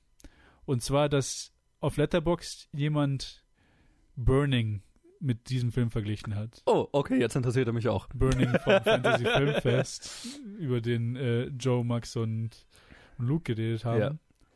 Also Luke und ich. Ah, Max Luke hat ihn und nicht du. gesehen. Ah, okay. Aber ja, Aber allein nur deswegen. Ich habe Ja. auf Letterboxd diesen Vergleich gesehen. Ich so, okay, jetzt will ich mir Ja. den Film mal anschauen. 100 Okay, du, hast mich äh, interessiert. Ja. So. Moment, geh nochmal runter. Mary, Queen of Scots? Mary Queen of Scots Eine ältere aus Verfilmung, einen- oder? ne- ein Schweizer Film aus 2013. Äh, weird. Ja, eine ältere Verfilmung. Okay. Des Schweizer Autors Thomas Imbach. Okay. Na, ich habe die neue Version gesehen. Könnte man einen Vergleich ziehen. Und äh, der drunter interessiert mich noch. Ähm, Tattoos. Ähm, weiß ich nichts drüber. Ich weiß nur, dass es irgendwie in der Punk-Metal-Szene in was weiß ich was für einem Zeitraum spielt. Und das fand ich interessant. Oh, okay. In Montreals Punk-Metal-Szene. Ja. Cool. Ja? That, that's it. Das ist, warum ich mich dafür interessiere. ja, hört sich sehr cool an, sehr Ja. cool an. Also das sind die Filme, die gerade noch auf Movie sind. Ja. Hier haben wir eine kleine Liste, die noch kommen. Dieses Mal haben sie uns wieder eine geschickt. Die, dieses Mal haben wir eine bekommen. Und ich gehe mal einfach nur Movies Highlights durch. Ja. Einmal Gegen die Wand von Fatih Akin. Der interessiert mich. Den habe ich noch nicht gesehen. Hab Gutes gehört. Ja, bei mir genau das gleiche. Außerdem Fatih Akin seit, äh, äh, ähm, na, äh, wie heißt der Film? Ah, Aus dem Nichts. ja, Hieß er doch, oder? Ja. äh, ich glaube schon, ich bin mir nicht sicher. In the Fate auf Englisch. Äh, wie auch Okay, egal. Einen Tag später wird Patti Smith Dream of Life kommen. Einfach eine Doku über Patti Smith. Mhm. Dann Nada und Simin, eine Trennung. Das war der beste fremdsprachige Film 2012 bei den Oscars. Da kenne ich den Namen. Okay. Dann Die Königin und der Leibarzt. Mir sagt es nichts, aber es ist mit Mats Wie heißt der Mikkelsen. auf Englisch? Weiß ich nicht. Das ist einfach nur die Liste, die hier geschickt wurde. Das ist mit Mats Mikkelsen und Alicia Vikander. Also hört das sich interessant klingt an. sehr interessant. Dann von, unser, von meinem Almost Movie Movie of the Year Regisseur von Quaron, Children of Men. Gut, Klassiker. Wird, wird Absoluter. Klassiker. Da, über den kann ich, Klassiker. den kann ich übrigens auch auswendig. Also über den kann ich auch Sehr reden, gut, ohne den will ich mir sehen. nochmal anschauen, dann können, Ja. wir, den, können Ja. wir den auch in die Episode rein. Äh, weil da kann ich, da kann ich, da könnte ich allein die, die ganze Movie-Episode über einen, über eine Sequenz reden, die halt äh, mindblowing geil gemacht ist. ja, ja, ich weiß schon, welche du meinst. Die Autosequenz. Ja, also, genau. Dann hier, Zeit der Kannibalen. Mhm. Das ist ein Gewinner von bester Film beim deutschen, bei der deutschen Filmkritik 2014. Mhm. Sagt mir nichts, Sagt aber mir hört nichts. sich auf jeden Fall interessant an. Mhm. Und dann am Ende, am Ende ein Highlight: A Foreign Affair, ein Film von Billy Wilder. Yes, Billy Wilder Filme, mehr davon. Ja, mit Marlene Dietrich, Yes, John yes, Arthur yes, und yes, John yes. Lund. Liebe Das- Billy Wilder. Ja, Billy Wilder ist super. Billy Wilder und äh, Alfred Hitchcock sind so meine zwei Favorite, also ich meine, es ist fast ein Klischee, das zu sagen, weil die irgendwie jeder geil findet, aber seriously, ich, ich, ich kann gar nicht sagen, wie sehr ich Billy Wilder Screwball-Komödien mag. Oh, ja, genau. Hier ist noch ein Ser also ich the, love it. Ah, so gut. Aber hier ist noch ein anderer Film in der anderen Liste. Ich finde komisch, dass der nicht bei den, bei den Highlights war. Und zwar kommt der Schweigende Lämmer. Nö, okay. auf, anscheinend auch. Ja, still und heimlich. Still Gut, und den haben wir jetzt gerade erst wieder gesehen, aber können wir natürlich wieder drüber reden nochmal Können wir kurz. eine Kurzversion drüber machen? ja. Nee, also der Februar sieht auf jeden Fall auch sehr cool das aus. Ist ja vollgepackt hier. Extrem. Die Liste gerade nochmal, dann Ja, schaue ich mal kurz, ob, ob ich noch irgendeinen... Vielleicht kennt der Johannes noch was. Haben alles genannt. Sehr gut. Und somit sind wir am Ende unserer Movie-Episode. Nach fast anderthalb Stunden Nach wieder. fast einer Stunde wieder. Aber wir sind gewohnt. kürzer als letztes Mal. Ihr seid halt, Gott, Ihr seid gewohnt. ihr seid gewohnt. Ich hoffe, ihr hört auch die ganze Episode einmal durch. Wehe nicht. Wir, Wir sollten immer am Ende der Episode was verlosen oder irgendwo random mittendrin. Ja, genau, immer im Movie. immer irgendwo im Movie zwischen meinen acht Filmen, immer Ja. zwischen irgendeinem von den Filmen. Uh, wir haben übrigens bald wieder eine Verlosung, aber Uh, uh. erzähle ich dann, wenn es soweit ist. Okay. Ja. Vielen Dank fürs Zuhören. Vielen Dank fürs Zuhören. Vielen Dank fürs Dasein, Vielen Johannes. Dank fürs Einladen. I don't know. Ich bin hier. Liked uns auf Facebook, auf Twitter, auf Instagram vielleicht. Na, haben wir, glaube ich, immer noch nicht. Immer aber noch nicht, schade. Ende Februar wird Eine soweit. Fe- Oh, super. Und dann subscribe, gebt uns Kommentare, sagt uns, was ihr sehen wollt, was über was ihr uns sprechen hören wollt bei Mubi. Welche Filme euch interessieren, ist auch immer super Punkt. Wenn ihr gerade nicht in Deutschland seid, sagt uns, was Mubi so zu bieten hat in anderen Ländern. Ist auch Interessant. immer interessant. Ja. Ansonsten, danke und ciao. Tschüss.